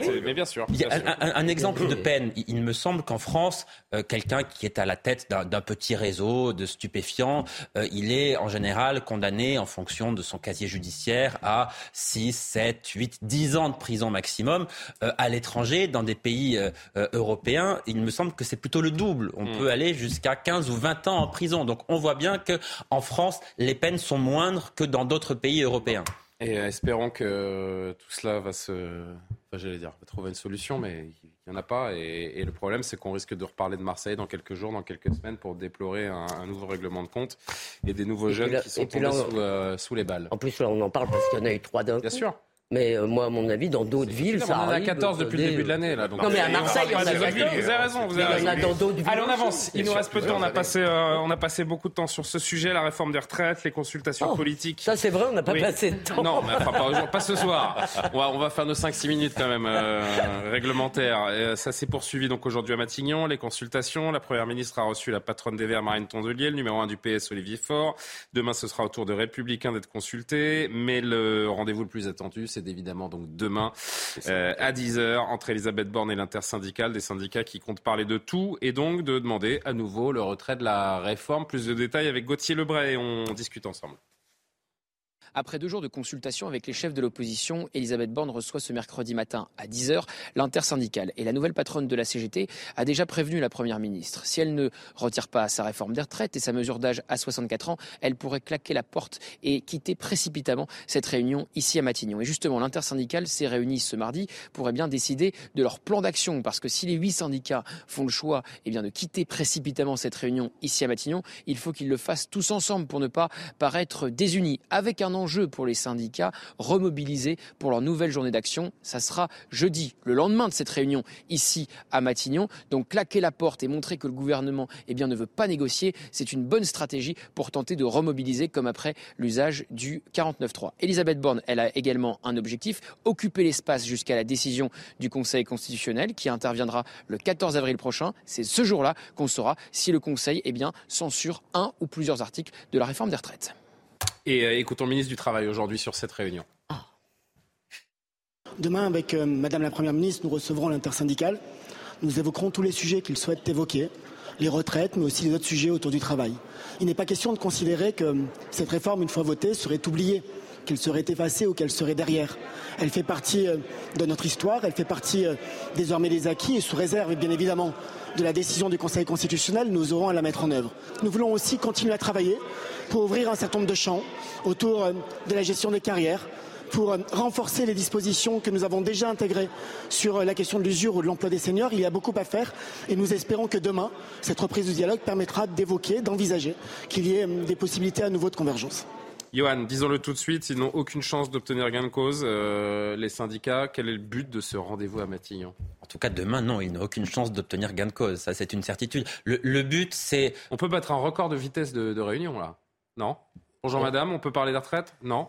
Oui, on, on, on, peut, mais je, je, crois que le gouvernement, quand même, a tout intérêt à ce qu'il reste à la table au moins une petite heure, histoire si de. Si la première question, c'est euh, on, on, voudrait que vous retiriez les 64 ans de la réforme des retraites. C'est possible. Est-ce que les syndicats vont vouloir faire un coup d'éclat à la veille de la 11e journée de mobilisation en disant on est resté deux minutes parce qu'ils ne veulent pas retirer leur réforme. Donc on, on, est venu avoir la confirmation. C'est possible. L'intersyndicale s'est réunie aujourd'hui pour se mettre d'accord. En tout cas, s'ils doivent quitter la table, non pas des négociations, mais la table des discussions, ils le feront ensemble. La CGT ne partira pas seule. Je crois qu'il y a une unité encore de l'intersyndicale qui est forte et qui est indispensable. Ils ne peuvent pas se passer de cette force précisément.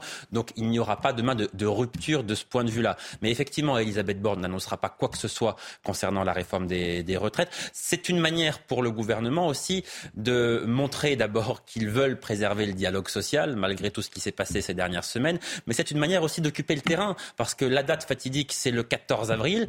Euh, c'est donc dans dix jours, euh, le gouvernement ne peut pas rester pendant dix jours les bras croisés. Il faut montrer qu'il tente quelque chose, il faut montrer qu'il s'agite un peu, qu'il tente des coups. Bref, même si, encore une fois... Euh, c'est de la com. C'est de la com. Aucune sincérité. Disons le Aucune sincérité, ça devient. Euh, moi, moi, je vais être un petit peu naïf peut-être, mais je me dis, mais si, si Elisabeth Borne avait pu recevoir les syndicats avant, est-ce que ça serait pas finalement l'ordre naturel des choses ah oui. C'est un peu. s'aimerait. Non, mais ça, ça, a, ça a, été fait à maintes non, ça n'a pas été fait. Moi, je me souviens d'avoir dit. Les syndicats ont refusé d'aller à l'Élysée avant que le, texte soit présenté. A été fait avant. Ça a été fait avant de présenter la réforme avant le Parlement. On les a vus. Euh, très avant que le texte soit présenté.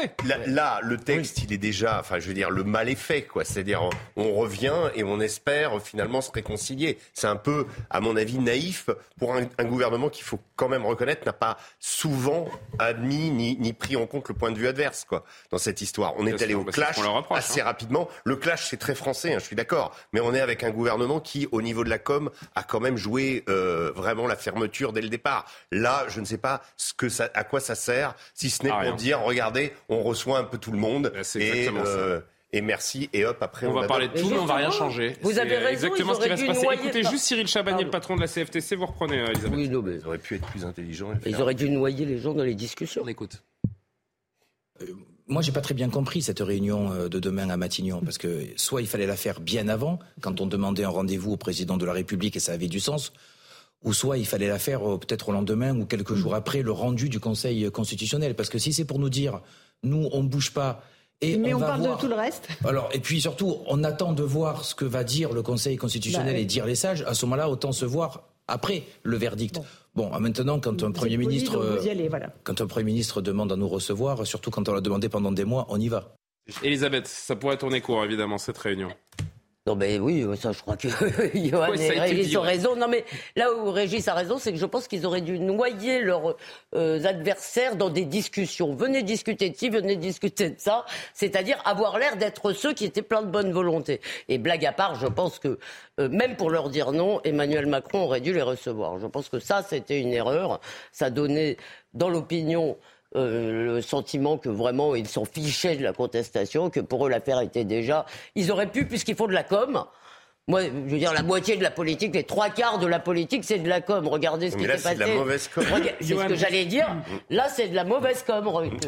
Ce rendez-vous qui intervient à la veille d'une nouvelle journée de mobilisation, on l'a dit, ce sera la, la 11e. Si ça se passe mal, si les syndicats sortent en disant que le gouvernement est sourd, est-ce que ça peut euh, donner aux gens euh, l'envie d'aller rejoindre euh, les cortèges qui étaient un tout petit peu moins fournis lors de la dixième mobilisation par rapport à la neuvième hein?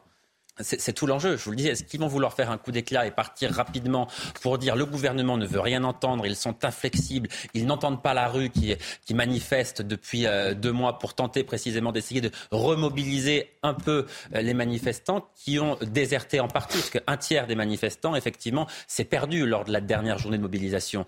Donc l'enjeu, c'est de les faire revenir, tenter de euh, revigorer un peu ces, ces, cortèges, parce que si effectivement jeudi la mobilisation mobilisation est à nouveau en repli, Là, ça va devenir très difficile pour les syndicats parce que on, voit bien que. même, il y a toujours des moyens de pression. Hein. On va voir le sujet dans, oui, 5 minutes. Les éboueurs qui vont remettre le, le pardon, sur la grève. Ça reste quand même très léger parce qu'on voit bien que jeudi, euh, la grève à la RATP va être complètement indolore. À la SNCF, 3, ah, TGV bah, sur 4. Été, hein. 3 TGV sur 4 vont circuler. Donc, de ce point de vue-là, les syndicats et la France Insoumise qui avaient promis de bloquer le pays n'ont pas réussi ce pari-là. Donc, ça ne tient encore que grâce aux manifestants qui sont encore encore assez nombreux dans la rue, mais s'il y a une, baisse de cette mobilisation jeudi pour la deuxième fois consécutive, là, ça deviendra évidemment très Vous compliqué. évoquez la France insoumise qui continue évidemment de tenir tête au, gouvernement sur cette euh, question de la réforme des, des retraites. Écoutez ce petit échange à l'Assemblée, ça nous avait manqué, les échanges un peu tendus entre LFI et le gouvernement.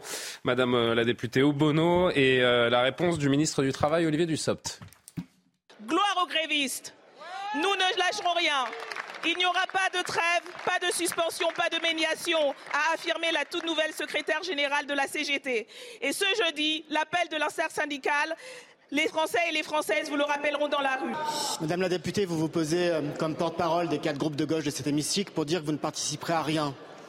Il n'y a justement rien de nouveau dans votre interpellation. Vous ne participez à rien. Vous ne proposez rien vous dissimulez. La réalité, c'est que vous dissimulez la réalité de votre projet. Dites-le, Madame Obono, que vous voulez prendre de l'argent aux Français qui gagnent un peu plus de 1500 euros par mois. Dites que vous voulez prendre de l'argent aux artisans, aux boulangers, aux bouchers, aux charcutiers, à tous ceux qui font vivre nos quartiers en diminuant toutes les exonérations. Dites que vous voulez rendre l'emploi plus cher. Dites que vous voulez du chômage. Dites que vous voulez de la pauvreté. Votre projet, Madame la députée, c'est la ruine et c'est l'appauvrissement des Français. Et la seule chose, la seule chose que vous proposez, la seule chose que vous défendez, c'est une terrible inversion des valeurs. Vous faites des policiers les responsables, alors que ce sont les casseurs les responsables. Vous souhaitez les blocages, vous souhaitez le désordre, vous souhaitez la chienlit, vous souhaitez délégitimer les, institutions de la République. La seule chose que vous voulez, Madame la députée, c'est le désordre et l'anarchie. Nous, nous sommes le camp de la responsabilité et de la raison, et nous ne vous laisserons pas faire. Inversion des valeurs de la part de LFI, dit euh, Olivier Dussopt, euh, Jean-Sébastien.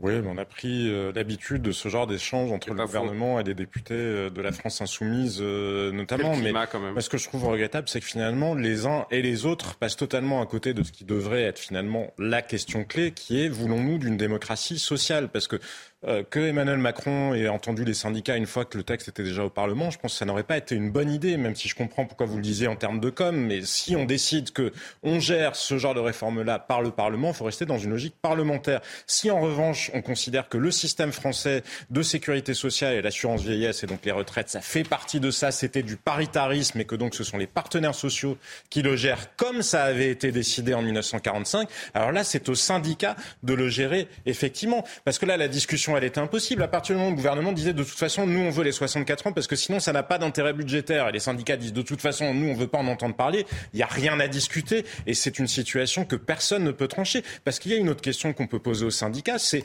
l'intersyndicale, c'est une intersyndicale de rejet. Il y a une unité de rejet. Mais quelle serait la réforme sur laquelle ils sont capables, eux, de s'accorder? Parce que ça, c'est une vraie question. Ils disent qu'il n'y a pas besoin de réforme.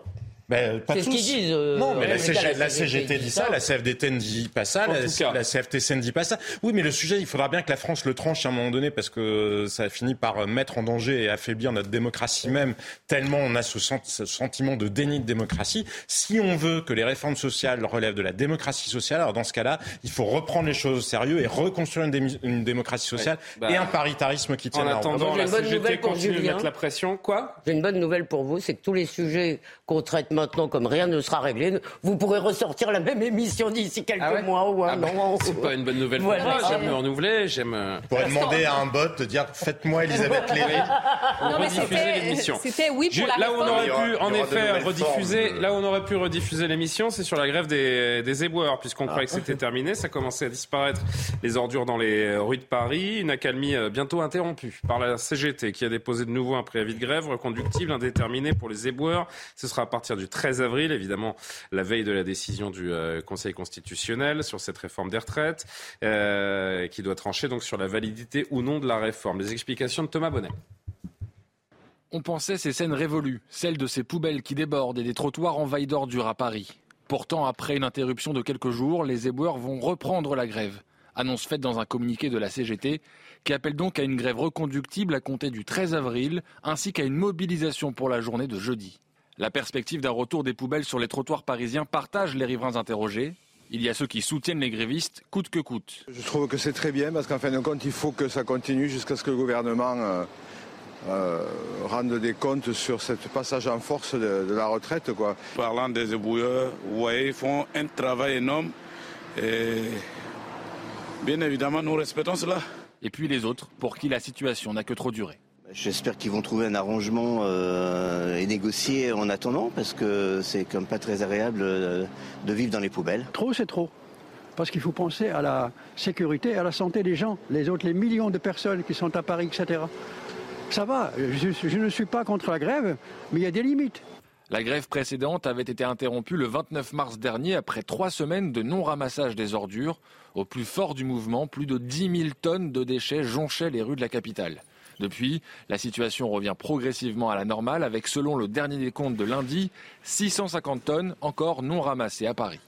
Une accalmie avant le retour de la grève dont la date du 13 avril n'a pas été choisie par hasard. On sera à la veille de la décision du Conseil constitutionnel sur le texte de loi de la réforme des retraites.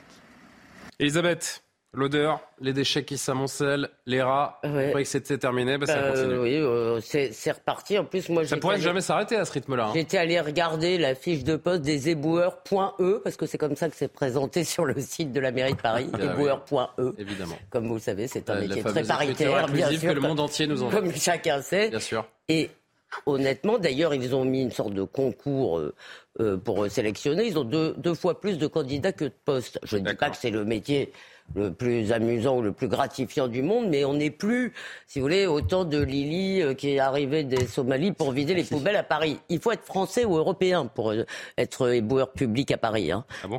Oui, c'est écrit sur la fiche de poste. Il faut, c'est un poste pour lequel il faut être français ou euh, citoyen de l'Union européenne.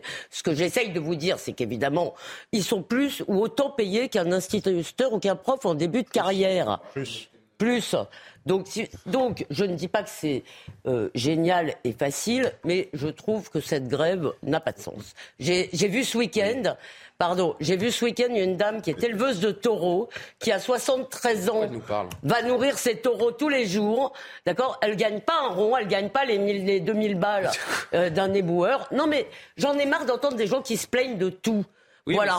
C'est tout. Je dis que, à mon sens, cette grève euh. n'a effectivement pas de sens. Et si il n'y avait je pas pense derrière, que la différence entre cette dame dont vous parlez et les éboueurs qui ramassent nos ordures dans les rues de Paris, c'est qu'il y a un peu de passion chez cette dame et qu'elle aime ce qu'elle fait. Je suis pas sûr qu'il y ait de la passion à ramasser les ordures des uns et des autres. D'accord. Même... D'accord, mais excusez-moi. Enfin, non mais les Julien, d'accord, un... d'accord. Je sais, vous allez me faire le non, grand je vais rien numéro. vous faire du tout. Mais Moi, je, je vous dis, je, soyons je vous dis que nous ne travaillons pas assez. Globalement, nous ne travaillons pas assez. Et d'ailleurs, ils ne feraient pas grève s'ils n'avaient pas la certitude qu'après le, euh, le retrait, comment on appelle ça, le, euh, le, retrait sur salaire vont être étalés sur des mois et des mois, ce qui fait que ce sera indolore. Ça a été déjà dit. la, la dernière fois, ça a été déjà dit. D'autres fois, on ils ont carrément négocié qu'il n'y avait pas de retrait du tout, très peu. Donc, si vous voulez, la grève n'est pas pour eux. Si la grève est indolore pour une des parties, c'est normal qu'il y ait grève. Si vous voulez, si je peux faire grève. C'est aussi le, message qui doit être. Euh, mais non, mais moi je vous le dis, je pense que les Français, les Français ne travaillent pas assez dans leur globalité. Je sais, c'est difficile. On a tous envie de s'arrêter. On a tous envie, tout le monde. Il y a des métiers plus faciles que d'autres, mais on peut pas, au nom du fait qu'il y a des métiers plus faciles que d'autres ou des métiers plus difficiles que d'autres, dire que tout le monde va s'arrêter à 57 ans. enfin... Et Johan après. je, voulais juste prendre un petit peu de recul par rapport à ça et voir l'image. Bah oui, il habite dans le 92, alors il y a du recul. ça de mais euh, vous avez raison. Je suis pas bien concerné par ce problème. Non, mais c'est l'image de Paris. Moi, je je, je voyage euh, pas, euh, pas j'ai voyagé beaucoup ces temps derniers. je suis allé aux États-Unis notamment et je reviens d'Afghanistan. Et en Afghanistan, très beau bilan carbone pour ce sommet. Tout à fait. Figurez-vous. On, on vous félicite. Vous félicite. Non, non, non, non. Je, je ne parle pas, mais je, je parle de la euh, du mythe Paris qui continue ah indépendamment des gens qui euh, nous considèrent comme. Oui, mais il faut, faut, se rendre sur place. Et là, le mythe, On n'ose pas leur dire. On n'ose pas ah leur dire. Et, je peux imaginer ce que les étrangers peuvent, peuvent comment ressentir quand ils arrivent à Paris et qu'ils voient cet étalage. Parce que les gens continuent à avoir, même si euh, il y a des désaccords avec la France, même si euh, la France compte moins dans le monde, il reste toujours cette espèce de puissance de Paris, d'attraction. Et quand on voit ça, on se dit, mais c'est incroyable. Il y a une incompréhension. C'est devenu une attraction touristique, les poubelles, pendant la, euh, pendant la première grève. non, pas longtemps, pas longtemps. Ah, vous avez vu les, gens qui font des selfies Oui, bah, ils ont fui au bout d'un moment. Oui, exactement. oui, Évidemment. Moi, je suis partie, vous savez, récemment. J'étais euh, à Montréal et j'ai fait plusieurs entrevues aussi euh, au Canada parce que les gens étaient complètement étonnés, fascinés et en même temps, ils ne comprennent pas. Ils disent, mais c'est vraiment une particularité française. Comment ils peuvent laisser la poubelle? Donc là, je leur expliquais aussi, bon, le le droit de grève, la réforme des retraites. C'est vraiment ce droit moi, sacré. J'ai essayé d'expliquer en Afghanistan la réforme des retraites, c'était assez ah difficile. Oui, c'est ça. Oui. Déjà, le mot retraite ne se traduit pas. Et pour leur expliquer que les gens se battent pour ensuite gagner de l'argent pour rien faire, ils ne comprennent pas. Oui. Voilà. Non, mais donc, il faut voir quand même qu'on parle bah, culturellement, il y a quand même une distance euh, oui, mais sur la, assez grande. Mais avec le Québec, un peu moins. Le Québec, je l'accorderai. Oui, c'est ça, exactement. Non, mais il y avait quand même cet aspect-là, une espèce d'indignité. On, on, se dit, oui, on est évidemment pour les travailleurs, on respecte le, travailleur des, éboueurs et tout ça, mais on se dit, non, c'est quand même une impossibilité. Il y a quand même une question de santé publique, il y a une question aussi de respect pour, pas juste pour l'image de la ville, parce que limite, j'allais dire, on s'en fiche parce que c'est important ben, aussi. important. Mais c'est surtout... les Jeux dans un an. Exactement. Non, mais c'est surtout pour les gens qui vivent. Excusez-moi, pour surtout pour les gens qui vivent. Euh, je pense qu'on ah ben on le sait, on comprend. Il y, a, ce projet de, réforme et tout ça, pas juste un projet.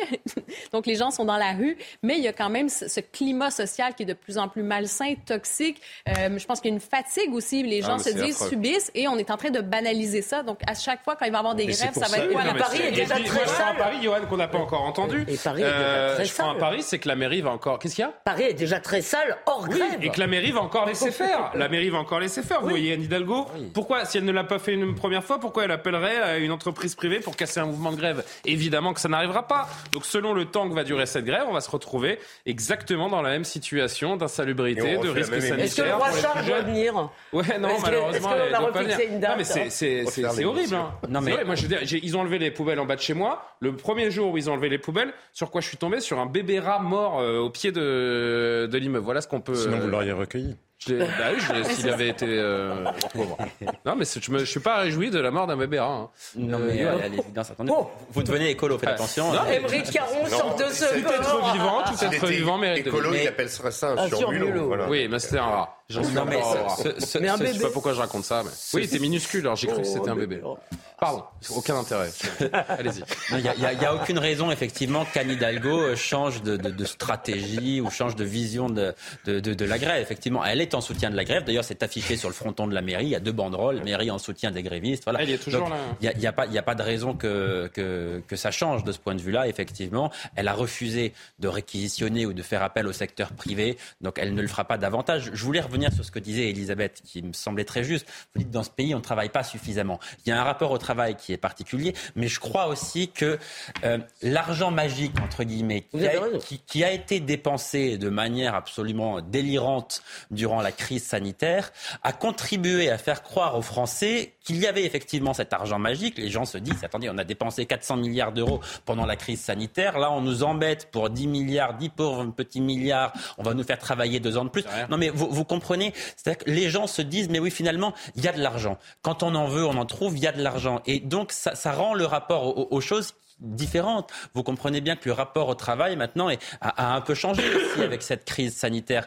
Donc je crois que tout cela a, fait beaucoup de mal et les Français, plus encore depuis cette crise sanitaire, attendent beaucoup de l'État, attendent sans doute trop de l'État. Et là où vous avez raison, ah semble-t-il, c'est quand il y a des gens qui ne travaillent pas, eh bien c'est ceux qui travaillent qui doivent payer. Bah oui. Donc naturellement, la charge vient sur les actifs qui sont du coup en colère parce que les, prélèvements obligatoires sont absolument colossaux dans notre pays. Ah Donc c'est le serpent qui se la queue, c'est une boucle qui est sans fin. Mais tout cela, à mon avis, va, va de pair. Vous comprenez? Trois semaines, trois semaines de grève des éboueurs, est-ce que ça a fait changer le gouvernement? Non, ça a juste fait que ça, ça senti mauvais et que les gens n'ont pas apprécié. mais, ça a développé l'odorat des Parisiens. Allez, très vite parce que le JT vous attend. Je euh, pense que ce rebond de la grève ou cette saison 2 euh, de Excellent thème hein, de nos équipes. Elle met en évidence quelque chose, à savoir qu'il est plus difficile de bloquer la vie du pays maintenant parce qu'il y a le télétravail et que justement, depuis le Covid, on a pris aussi des habitudes différentes. Et ça montre bien le besoin de démocratie sociale dont je vous parlais tout à l'heure. Parce que vu que les syndicats n'arrivent plus, ben, mécaniquement, qu'est-ce que ça va faire? Ça va pousser à toujours plus de violence ou à toujours plus, parce que ça sera la seule solution. Donc est-ce est -ce, ce dont on a envie? Et c'est la question que le gouvernement, dont le gouvernement devrait se saisir. Le rappel de l'actualité, Mathieu Devez. Un adolescent de moins de 15 ans soupçonné de préparer un attentat a été interpellé aujourd'hui à Rosenau, une commune de 2400 habitants située dans le Haut-Rhin. Les enquêteurs de la DGSI sont intervenus au domicile de l'adolescent. Il est soupçonné d'être proche des thèses du groupe État islamique et semblait déterminé à fabriquer des explosifs. Donald Trump a quitté le tribunal pénal de Manhattan sans aucune condition et mesure de contrôle judiciaire. Le procureur de New York dénonce la conduite délictuelle grave de l'ancien président républicain. Donald Trump a plaidé non coupable lors de sa comparution. Il est visé par 34 chefs d'accusation et aurait notamment masqué dans ses comptes de campagne des transferts d'argent visant à acheter le silence d'une ancienne actrice porno avec qui il aurait eu une liaison. Son procès pourrait débuter en janvier prochain. Enfin, les États-Unis ont annoncé une nouvelle tranche de 2,6 milliards de dollars d'aide militaire à l'Ukraine. Elle comprend notamment des missiles de défense patriote et des munitions d'artillerie. Selon Volodymyr Zelensky, l'Ukraine attend désormais des missiles de défense aérienne et des obus d'artillerie. Les bobos. Allez, notre euh, nouveau thème, euh, les agriculteurs qui s'organisent face à l'offensive de l'ultra-gauche. Les agriculteurs qui sont victimes de militants, d'une véritable nibuleuse avec des, animalistes, des écologistes radicaux, des actions donc euh, sont à noter contre les élevages de plus en plus nombreuses, des attaques contre des agriculteurs qui cultivent des champs au moyen d'engrais aujourd'hui conspués alors que à une autre époque, ils étaient euh, largement autorisés. Il y a du vol de matériel agricole également. Ces actions qu'on appelle d'agribashing sont devenues l'enfer quotidien des agriculteurs et des éleveurs. Regardez ce sujet de Marine Sabourin. Nouvelle campagne et nouvelle guerre pour le collectif Extinction Rebellion. Baptisé Changement de régime, le collectif décrit sur son site web des actions à mener contre le monde agricole. Il appelle notamment les manifestants à agir devant les chambres d'agriculture et lors d'événements spécifiques comme le Salon de l'agriculture ou sur les manifestations de la Fédération nationale des syndicats d'exploitants agricoles.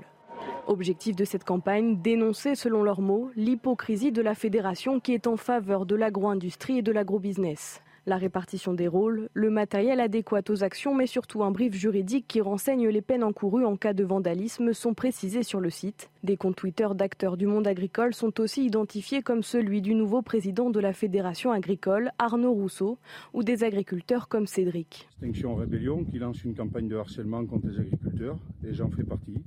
Mon nom est cité dans la liste, donc là je me demande jusqu'où ça va aller. Euh, est-ce que ça va être des agressions physiques? Enfin, on va aller jusqu'où la extinction rébellion Vous prenez pour qui? Tout ça parce que j'ose défendre mon métier De son côté, le ministre de l'Agriculture a condamné la campagne menée par le collectif sur son compte Twitter.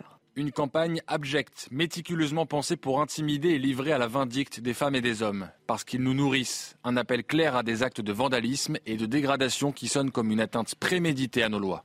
Marc Fesneau a réitéré son soutien aux agriculteurs ainsi qu'à leurs proches victimes de ces agressions. Nouvelle étape dans l'entreprise de destruction euh, globale que certains voudraient de nos sociétés, en fait. C'est quelque chose qui est à rapprocher avec, euh, avec d'autres actions, euh, j'ai l'impression. Oui, et c'est souvent le fait de minorités, d'abord, très clairement, mais qui sont devenues ultra violentes, qui, pour imposer leurs faits minoritaires, euh, à la majorité, par définition, quand on est majoritaire, c'est qu'on veut s'imposer à la majorité, mmh. font preuve de violence. C'est-à-dire qu'ils n'arrivent pas à s'imposer démocratiquement, mais ça vaut pour tout un tas de sujets. Hein, parce que généralement, dans une démocratie apaisée, euh, on discute, on débat, à un moment, on tranche et la majorité l'emporte. Là, non, comme ils ont perdu, comme ils ont, comme ils n'ont pas réussi à convaincre la majorité, eh bien, ils veulent quand même avoir raison, ils veulent quand même imposer leur point de vue, et donc ils le font par la violence. Évidemment, ça n'est pas admissible, et tous les responsables, euh, un tant soit peu républicains, doivent évidemment le condamner s'ils ne le font pas. S'ils ne le font pas, c'est qu'ils le savez bien. Euh, Moi, je me rappelle comment Madame Hidalgo avait ouvert la place du Châtelet à Extinction Rebellion. Non, non, elle leur avait laissé, à un moment, ils ont bloqué la place du Châtelet pendant assez longtemps. Et c'était peut-être pas violent, mais je vous assure que pour les gens qui circulent dans Paris, c'était un enfer. C'est un mauvais procès contre les agriculteurs ou Mais bien sûr, parce que c'est une forme de, totalitarisme soft, parce qu'ils considèrent qu'à partir du moment où eux ont cette vision-là, ils doivent, ils peuvent se permettre de l'imposer à tous les autres. Sauf que c'est une vision qui n'a aucune rationalité scientifique. C'est-à-dire que si on faisait comme ils veulent de la permaculture, etc. Ah, mais pour ces gens-là, l'urgence justifie les moyens. Hein. Non, mais on mourrait de faim. On n'aurait plus de souveraineté alimentaire. On mourrait de faim. Et en plus, il faudrait utiliser beaucoup plus de terres sur la planète que ce que nous utilisons à l'heure actuelle. Ils ne veulent pas voir des réalités aussi basiques que le fait le découplage des pesticides, c'est-à-dire à production agricole égale. Nous utilisons moins de pesticides maintenant que nous n'en utilisions il y a 20 ans. De la même manière, vous avez vu qu'on a tenu tenu, la France a tenu en 2022 ses objectifs de réduction des émissions de CO2. Mais ça, ils s'en fichent. La seule chose qui les intéresse, c'est de détruire, parce que derrière, ils s'en fichent de l'agriculture. Euh, pardon, ce qui les intéresse, c'est détruire le modèle capitaliste. Ils suivent un discours qui est totalement apocalyptique. Donc dès l'instant mais vous, où ce discours, mais Julien, vous avez vu ce qu'on dit à ce discours, et ben la fin mais Julien, vous avez, mais vous avez vu ce qu'on dit. Vous avez vu ce qu'on dit juste pour finir. Vous avez vu ce qu'ont dit les gens qui étaient à la fondation d'Extinction Rebellion, que de toute façon ils se fichent de l'environnement. Leur sujet n'est pas celui-là. C'est le capitalisme. leur sujet, c'est le capitalisme. C'est mettre à bas le système. Oui, mais alors ce qui est marrant, ce qui est marrant, ensuite. Ce qui est marrant, c'est qu'en fait, ils, ils, doivent, je sais pas, ça a l'air d'être des gens plutôt formés, euh, souvent des étudiants, etc. Mais ils ont pas l'air de comprendre qu'en fait, c'est les meilleurs soutiens du capitalisme, parce que c'est évidemment les, c'est évidemment les idiots utiles. Ah ils bah, font peur à tout le monde. Bah, bien sûr, ils peuvent semer le bazar, mais ils ne, ils ne récoltent aucune sympathie dans l'opinion.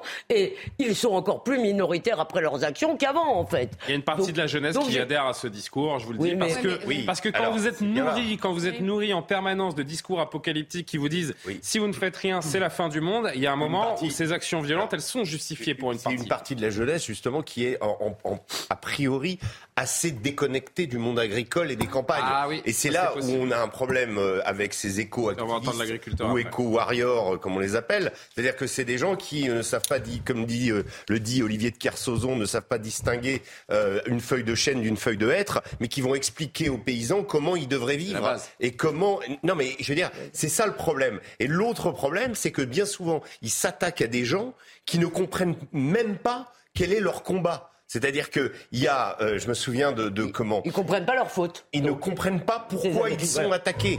Ou, ou, certains, par exemple, qui font des sittings sur la, la, la, RN, la, la RN 118 en, en s'enchaînant et en attendant d'être. De, tout ça pour expliquer qu'il faut mettre aux normes des bâtiments. Euh, en fait, les gens, les automobilistes, ne comprennent pas leur cause. C'est complètement bien sûr, on les a vus. Et moi, je euh, crois que c'est. On a vu face à face de deux mondes qui sont parallèles. C'est même plus. Moi, je pense que c'est une, une, vision vraiment totalitaire qu'ils ont parce qu'ils veulent imposer et ils pensent qu'il n'y a que leur point de vue. Mais leur point de vue, ils n'expriment même pas. En fait, c'est ça qui est Je voudrais juste qu'on entende d'abord cet agriculteur qui était tout à l'heure dans la parole au français avec Lélie Mathias qui dit qu'en fait, ces gens, en fait, ils, ont une méconnaissance du monde agricole. C'est exactement ce que dit euh, Régis Le Et un mépris Aussi. Bah pour moi, il y, a, y, a, une méconnaissance du monde agricole quand on entend ce, ce, ce genre de propos. Et, il faut rappeler que notre agriculture, elle est la, la plus vertueuse au monde. Euh, nous, agriculteurs, on, on, doit faire preuve de, de, pédagogie, montrer les efforts que nous faisons pour nous adapter, euh, notamment au changement climatique, mais aussi en termes de protection de l'environnement. On est, on est des, les premiers à respecter les, les, termes en, les règles en termes d'écologie. Et voilà, il faut souligner euh, les, les, efforts qui sont déjà faits et, et arrêter de monter les, les, les gens les uns contre les autres sur ce point-là.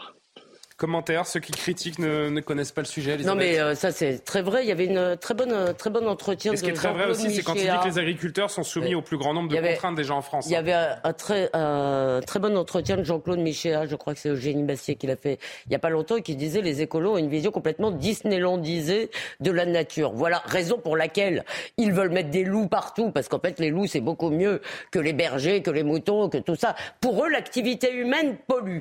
Donc il y a cette espèce de détestation il y a la mère nature. Et alors, juste en vous écoutant tous, je me disais, en fait, c'est exactement la même logique qui prévaut dans les groupuscules à l'université, qui essayent d'empêcher X, Y. Vous savez qu'il y a Marguerite Stern, là, aujourd'hui, qui a été empêchée d'aller à Bordeaux, si je ne m'abuse. Mhm. Euh, une féministe euh, qui est pourchassée par les trans, en gros. Et c'est exactement par la les même. Trans, par l'idéologie. Oui, oui, par, vous avez parlé. Mais la, la, phrase en elle-même est folle, quoi. par les militants trans. Par les, par les militants trans, évidemment.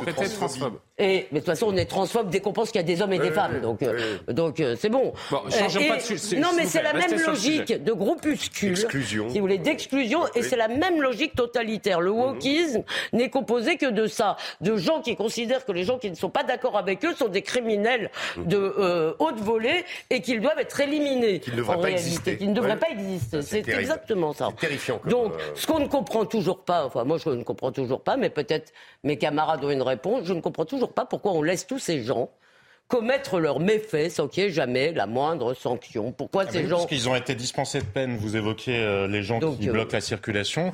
Il y a eu récemment les militants de dernière rénovation qui ont été dispensés de peine parce que la justice, alors que c'est prévu dans le code pénal, entrave à la circulation, et la justice a considéré que la cause euh, valait euh, dispense de peine. Mais on est dans une telle complaisance parce que ça paraît gentil, parce que c'est pour l'environnement. Sauf que ça n'est pas pour l'environnement. C'est pour l'idée qu'ils se font de notre modèle d'organisation économique et sociale ça n'a rien à voir. Et c'est basé sur ce fameux discours apocalyptique que j'évoquais. Euh, oui, c'est ça. Et c'est inquiétant, donc, cette violence. Mais je le disais tout à l'heure, il, y a un mépris aussi envers les agriculteurs.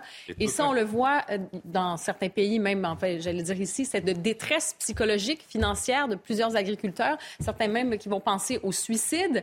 Les agriculteurs et qui se, et qui se suicident aussi, effectivement. C'est un véritable problème. C'est absolument euh, bouleversant. Et je pense que ce mépris contribue à ça. C'est-à-dire que les agriculteurs ont besoin d'aide aussi. Et c'est vrai que dans certains cas, on peut envisager, bon, comment on peut améliorer les choses, comment être plus écologique et, tout ça. C'est une possibilité, mais c'est pas vrai que demain matin, tout le monde va passer euh, au bio et des choses comme ça. Donc, il y a quand même, il y a quand même, c'est ça, je pense qu'il faut faire attention à ne pas euh, accentuer encore une fois cette fracture sociale entre côté euh, mondialiste, côté ceux qui sont plus patriotes, les, agriculteurs français sont ceux qui sont soumis au, plus grand nombre de règles. La France est, soumise aux, aux normes imposées par euh, Bruxelles. D'ailleurs, il y a, je crois qu'il y a 7 ou 8 autres pays européens qui n'appliquent pas les normes. Donc euh, la lutte est mhm. évidemment à armes euh, inégales. Et la, conclusion qu'on peut, peut tirer, c'est que ceux qui nous, on s'attaque à ceux qui nous nourrissent, alors que eux-mêmes justement ont du mal. mais, justement, vous avez vu l'impact. La, production, la production, la France manque de la France qui était la première puissance agroalimentaire européenne. Maintenant, nous manquons deux, parce que à force de prendre des règlements, parce qu'il n'y a pas. Le problème, c'est toute la complaisance. Il n'y a pas que ces actions. On va notre agriculture et notre souveraineté alimentaire. On a des responsables politiques qui sont dans la complaisance et qui font semblant de dire ah ben oui, c'est vrai, vous avez raison de vous soucier de l'environnement. On est d'accord qu'il faut se soucier de l'environnement, mais ils font semblant, ils confondent la cause affichée avec le moyen employé. Et comme on surtranscrit en permanence le droit européen, la France de tous les pays est celui qui surtranscrit le plus les réglementations. C'est tellement contre-productif. C'est-à-dire qu'ils vont pousser ils vont pousser des agriculteurs à mettre la clé sous la porte. On va petit à petit perdre notre souveraineté alimentaire. Donc on va importer un maximum de produits depuis des pays, depuis des pays, et ça va continuer depuis des pays où là, les règles ne sont pas appliquées. Donc dans les assiettes de ces gens, après leurs actions, il y aura des produits dégueulasses qui entraîneront déjà ils n'ont pas l'air maladies et des. Ils n'ont pas l'air très bien. Oui, c'est encore autre chose. Précisons quand même que. Pardon. Allez, dernier mot, euh, c'est l'heure de l'image de fin. Je sens que tout le monde est un peu fatigué. Non, précisons que c'est pas l'objectif du chef de l'État qui a souhaité faire de la souveraineté alimentaire française euh, un objectif euh, dans les prochaines années. Ah, ben, ça, non, mais ça n'est pas, ça, n'est pas le discours de, de l'Élysée. Voilà, pour être tout à fait ah bah, complet. il y a les discours et, on espère. Hein. Bon. Pas le discours de bon, mais, pour mais, non, mais on va, c'est une logique de guerre civile parce que quand vous considérez que votre cause est juste et que vous voyez cause juste à votre porte, et eh ben qu'est-ce que vous voulez faire à part euh, que finalement jouer le rapport de force Et on va faire quoi? On va aller planter des OGM de force chez ceux qui n'en veulent pas? Non. Bah oui, mais on va finir par en arriver à des absurdités de ce genre-là, parce que de toute façon, il finira par y avoir des. Ah bah nous, là, on a cédé sur les OGM. On a fait mieux, on a cédé sur. Euh... Mais, et la justice a cédé aussi sur les arrachages de plantes, de plantes, de, etc. L'image, c'est terminé. Ah. C'est terminé et euh, évidemment, comme chaque soir à la même heure, c'est l'heure de la dernière image qui n'a rien à voir avec l'actualité, qui nous permet de vous remercier, de vous souhaiter une bonne soirée avec légèreté et, parfois un peu, de, un peu, de, sourire. Je vais vous euh, montrer les images d'une des plus étranges manifestations au monde. Est-ce que vous avez déjà entendu parler du festival du pénis? Non. Bah oui, non, hein, tout simplement. Euh, non. Et eh ben ça se passe à Kawasaki au Japon. Ça s'appelle, c'est très sérieux. Ça s'appelle le Kanamara Matsuri ou le Festival du pénis de fer. Il se tient tous les ans. le premier dimanche d'avril. Et malgré les sourires, malgré, alors laissez-moi finir s'il vous plaît, malgré les sourires qu'il peut entraîner, ce festival est en fait une célébration traditionnelle ancienne durant laquelle les Japonais bah viennent faire vœu de, de longs et heureux mariages, de fertilité, de bonne ah santé. Le clou du festival, c'est cette procession de phallus géants autour du sanctuaire. Des dizaines de milliers de personnes assistent euh, chaque printemps au festival du pénis d'acier. Ils sont euh, mis en vente également différents objets phalliques. Vous avez vu, hein, des fonds récoltés lors de la vente des produits dérivés sont consacrés à la recherche sur le sida, tandis que le sanctuaire reçoit toute l'année la visite de couples désireux d'augmenter leur chance d'avoir un enfant. Voilà pour cette tradition euh, ancestrale qui nous, euh, qui nous, vient du Japon. N'hésitez pas à parler pendant que je parle. Comment On verra peut-être ça jeudi dans les cortèges. Ouais. Eh ben pourquoi pas, ça changerait un peu. Hein. Oui. Donc voilà, ça se passe au, Japon, c'est très sérieux, c'est une cérémonie euh, ancestrale qui est célébrée chaque année et qui est également pour la bonne cause, puisque vous avez compris que les fonds servent la recherche notamment contre le sida. Voilà. Merci, monsieur. Bonne nuit. Bonne nuit. Bonne nuit. et, surtout, bonne nuit à vous. Voilà, Loubna Daoudi a préparé cette émission. C'est Augustin Donadieu encore ce soir, les amis, à la boucle Eh bien, édition de la nuit présentée par Augustin Donadieu. Tous nos programmes, toutes les infos à retrouver sur cnews.fr. À demain pour Soir Info. Bonne nuit.